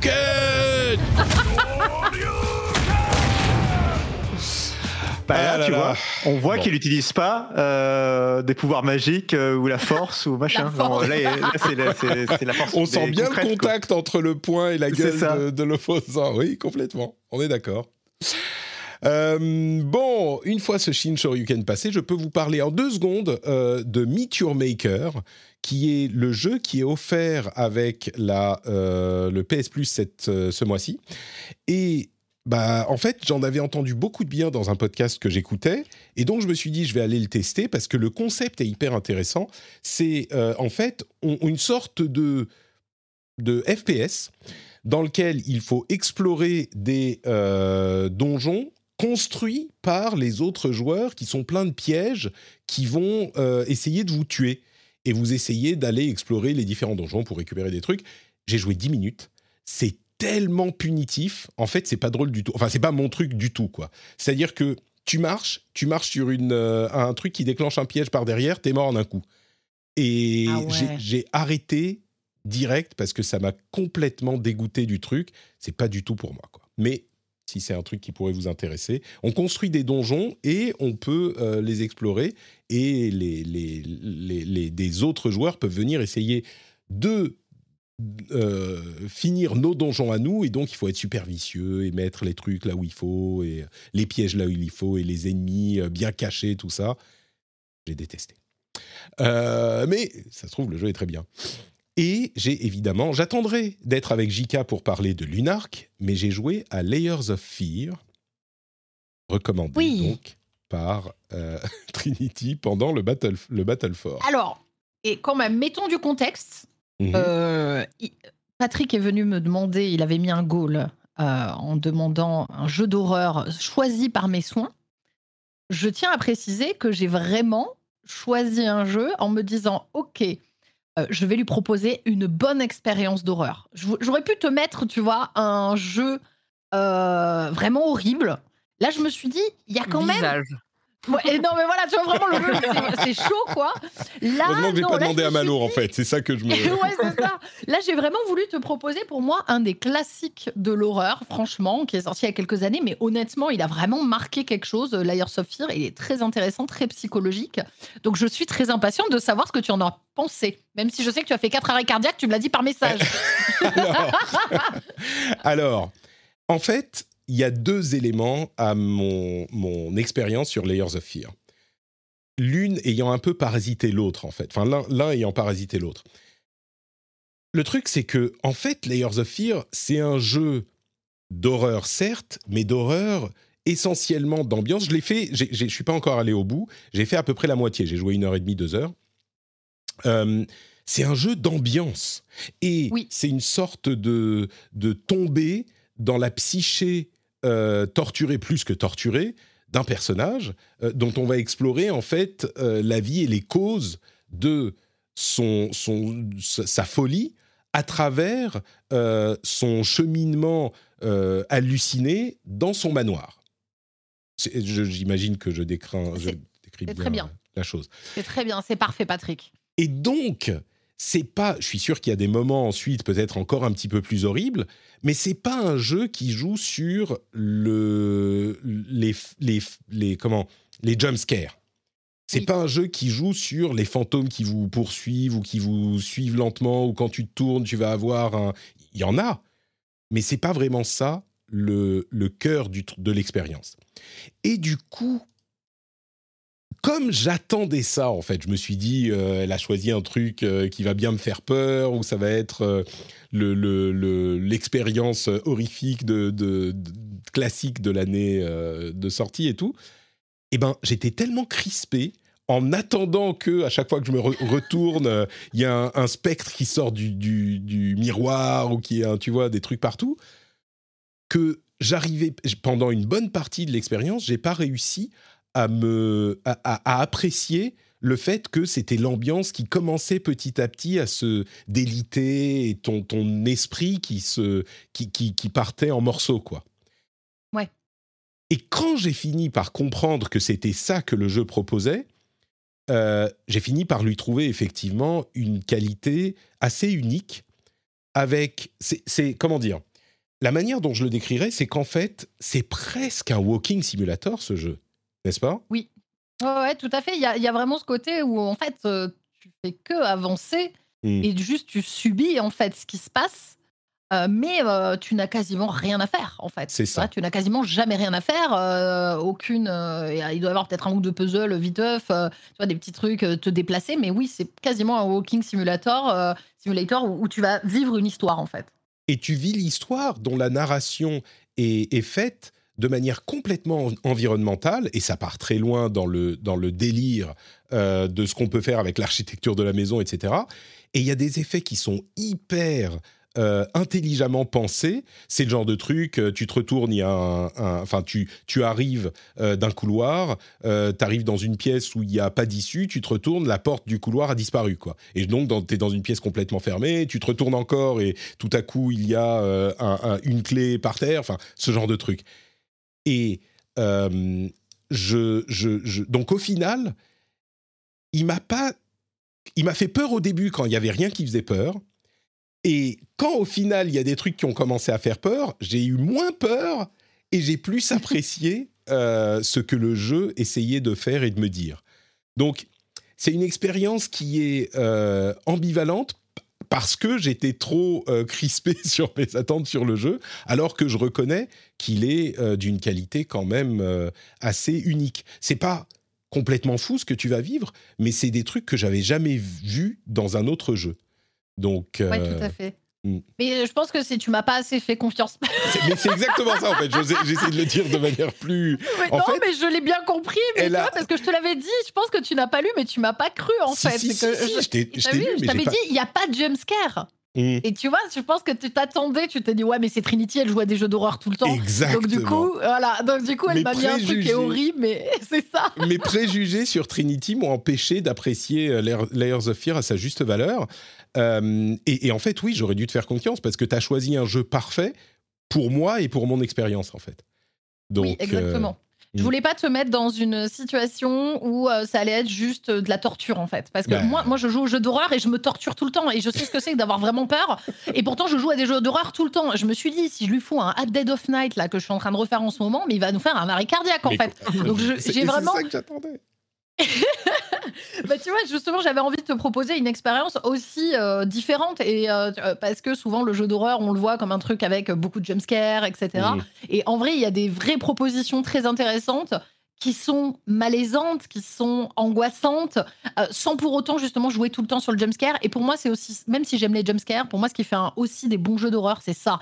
C'est on te plonge dans un truc et tu es dans un univers où tu es mal, tu es mal à l'aise. Euh, et pourtant, on n'est pas en train de te faire un jumpscare toutes les deux secondes, Ouais. quoi. Et, Et, va euh, Liars of Fear- Pardon, vas-y. Non, j'allais dire, ça va encore plus loin avec Layers of Fear parce que l'histoire euh, est hyper intéressante à suivre et à découvrir et à comprendre ce qui s'est passé et ce qui se passe encore dans la tête de, ce- de ce type. Donc, c'est plus qu'un simple jeu d'horreur, en fait. C'est Ouais, il y a une vraie histoire. Il y a une vraie histoire derrière. Il y a un vrai truc à démêler, en fait, euh, qui est hyper intéressant. Et tu as envie de savoir, en fait, ce qui s'est passé. Souvent, dans les jeux d'horreur, euh, parfois, l'histoire, elle est un peu annexe. C'est souvent, il y a un fantôme, que- euh, voilà. Mm. Alors que là, l'histoire, elle est au centre, en fait, du, du- du jeu et, euh, et te permet de comprendre aussi ce que tu es en train de vivre, aussi, les scènes, so- aussi folles soient-elles, en fait. Donc, la leçon de Layers of Fear, c'est que il faut faire confiance à Trinity, en fait. C'est ça, la leçon. Faites-moi confiance quand je vous conseille des jeux d'horreur. Donc voilà pour les jeux auxquels on a euh, joué ces derniers temps. Je crois qu'il y a euh, y a quelques news en plus qu'on pourrait couvrir, mais on va s'arrêter là parce que euh, il est déjà, ça fait deux heures d'émission. Je sens qu'il y a des gens dont j'entends les, les, les, les estomacs gargouillés. Et puis franchement, les, les news qui restent, elles sont pas, pas incroyables. S'il y aura une nouvelle euh, euh, bêta pour Diablo qui va commencer à. euh, Non, mais, non, quoi la eh, date? Patrick, enfin, dans les news, dans la liste des news, le truc qu'il fallait retenir, c'est le, le rachat de, par Sony. euh, le seul truc qui importe un peu euh, la bêta supplémentaire de Diablo, qu'est-ce qu'on en a à faire? Tu- alors, mais, dis, Mais mais enfin. dis-moi pourquoi le rachat de Firewalk On s'en fout du rachat de Firewalk. Sony rachète un studio, c'est ironique par Oui, rapport à bah, ce qui se passe avec Microsoft, c'est ça Non, mais puis c'est une news, enfin, c'est quand même en termes d'industrie, c'est un peu plus pertinent comme news sur le temps long, même si c'est un petit studio et qu'on sait pas encore ce qu'ils vont faire. Bah, C'est que ça. un- L'énième bêta de Diablo 4, dont on sait déjà qu'il sort en juin et qu'il a déjà eu des très bons retours. euh, Les- Mais les- enfin. Le jeu en question que développe Firewalk, on sait même pas ce que c'est. On sait que c'est un truc multi, triple A. Ok, bon, peut-être. Euh, mais la bêta de Diablo, les gens vont pouvoir y jouer. Il faut savoir, messieurs. Surtout que, dames. euh, alors je vais, je vais le tourner dans une autre façon et aller dans ton sens. J'attendais ça. J'attendais dernier- ça. C'est le dernier moment où vous pourrez jouer à Diablo 4 gratuitement sans l'acheter puisqu'il sera Ah. pas dans le. Alors moi, j'allais dire que euh, c'est le, le- la, la bêta de Diablo, elle est à Tears of the Kingdom Day. Si je me trompe pas, elle Oui, sort le plus. 12. Oui, oui, oui, Donc, oui, oui, oui. Les gens risquent d'être occupés, euh, mais elle dure. Ah, il n'y aura pas de problème de serveur pour celle-là, bêta. On verra ça. Bon, bah écoutez, merci beaucoup à tous les trois d'avoir été avec moi et de m'avoir euh, abreuvé de votre connaissance infinie. Avant de se quitter, j'aimerais que vous nous disiez où on peut vous retrouver sur Internet ou ailleurs d'ailleurs. Euh, Je, parle également de magazines papier, euh, les vrais qu'on trouve dans les kiosques. Cassim, où es-tu sur Internet? On peut me retrouver pour le moment sur euh, Twitter, euh, at notcassim, n o t c a 2 s i m Retenez bien ce, ce terme, enfin ce- ce- cette épellation, puisque euh, je n'ai pas de, j'ai plus de marque pour montrer que c'est vraiment ma, ma vraie identité. Il faut bien faire attention à tomber sur le bon profil. Euh, et, euh, et sinon, on me retrouve évidemment sur frandroid.com où j'écris euh, notamment sur euh, Activision Blizzard et le rachat, où on a un dossier très complet. euh, donc, euh, si ça vous plaît, euh, n'hésitez pas à aller le lire. Euh, Nous, ça nous soutient euh, de savoir que euh, des gens lisent ce genre de dossier aussi. euh, voilà. Et ma, et ma prise en main de la roguelike aussi, accessoirement. Évidemment. Malo, merci d'avoir Oui. été là. Où es-tu également ailleurs euh, sur Internet ou pas? Eh bah, dans une heure, je serai sur Démonologist parce que Trinity me l'a vendu. et euh, après, en dehors de ça, je suis sur euh, JV pour les news le lundi et le vendredi. euh, sur Clubic pour euh, l'actu euh, tech euh, le reste de la semaine en un peu en, en dilettante, dirons-nous. Non, c'est simplement qu'en fonction des journées de ce que j'ai à faire, je- j'interviens ou pas. J'ai pas de journée Mhm. fixe sur Clubic. Euh, sur les magazines Total Jeux Vidéo, les légendes du jeu vidéo et 100%, 110% Switch, pardon, pas 100%, 110% Switch. 110% Et- et- Switch, je le connaissais pas celui-là. Ouais. D'accord. Alors, c'est c'est des déclinaisons, tu sais, par constructeur euh, Ouais, bien sûr. pour, euh, pour des audiences en général un peu plus jeunes. Euh, donc, il y a ça. Et, et, et, et bah, sur euh, Twitter, euh, at malodelic, mais du coup, moi, pas de problème de checkmark puisque je l'ai jamais eu. donc, Pareil, pareil. je suis moi, euh, normalement, euh, toujours, hein, toujours le, le, le même truc. Et puis, euh, et puis bah, sur Discord, en fonction des, des salons et des serveurs. Parfait. 110% Switch, d'accord, mais à combien de pourcents et Xbox du coup? Eh ben, on l'a pas encore. On vient de lancer le Ah, PlayStation et le. Xbox prochain, quoi. Et le, le PlayStation, il s'appelle comment? Euh, bah, je crois qu'il s'appelle 110% PlayStation. Ah oui, d'accord. ok, très bien. Donc pour les, pour les plus jeunes, tu veux dire que c'est à ces magazines qu'il faut que je m'abonne pour euh, avoir des lectures saines pour mon fils. C'est ça que. Absolument. J'ai même fait un top 15 des meilleurs Pokémon O il y a un mois. Ah, Où en fait, où en fait je me suis amusé, euh, pour le rendre un peu rigolo, à aller checker toutes les descriptions de ces Pokémon au, fur, au gré des différentes générations parce qu'il y a des évolutions. ah oui, Euh, des du vrai tra- descriptions. vrai travail. Et, euh, et aller voir, et aller voir ce, que, ce que ça disait parce qu'il y a des trucs très creepy dans les premières générations qui sont édulcorés en fonction des, des nouvelles, genre Osley hein, qui porte le crâne de sa mère morte. Bon. Bon, bah, c'est littéralement la description du Osley au Satueur. Donc euh, j'ai commencé, j'ai creusé un petit peu là-dedans pour faire un top un peu, un peu instructif euh, à ce niveau-là. Très bien. Bon, peut-être pas tout de suite pour mon fils, alors on va, on va éviter. Euh, mais peut-être que ce, ce genre de description va intéresser Trinity. Où es-tu, Trinity, euh, sur Internet? Eh bien, moi, comme d'habitude, hein, euh, sur Twitch, 4 à 5 fois, voire plus hein, euh, par semaine. Et là, c'est mon dernier mois euh, à mon bureau. hein.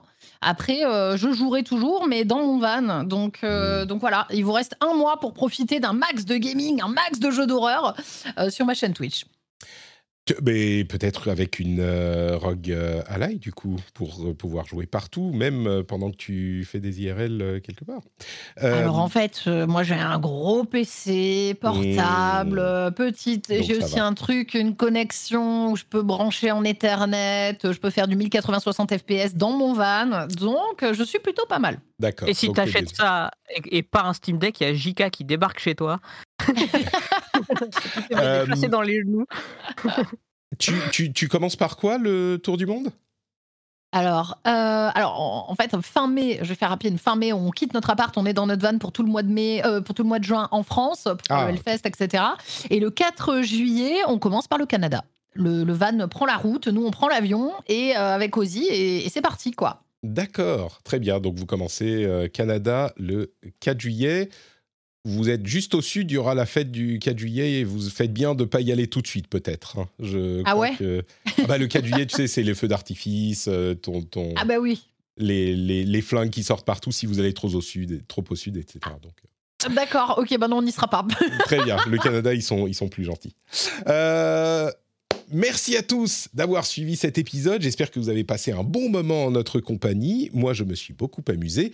Vous pouvez me retrouver euh, sur Twitter et tous les réseaux sociaux au nom de Note Patrick. Vous avez également le Discord, dont le lien est dans les notes de l'émission. Venez partager d'excellents moments avec nous. Et bien sûr, le Patreon, patreon.com slash rdvjeux pour soutenir cette émission. Si vous le souhaitez, si vous appréciez ce qu'on fait et si on vous apporte quelque chose, peut-être pensez-y, patreon.com slash rdvjeux.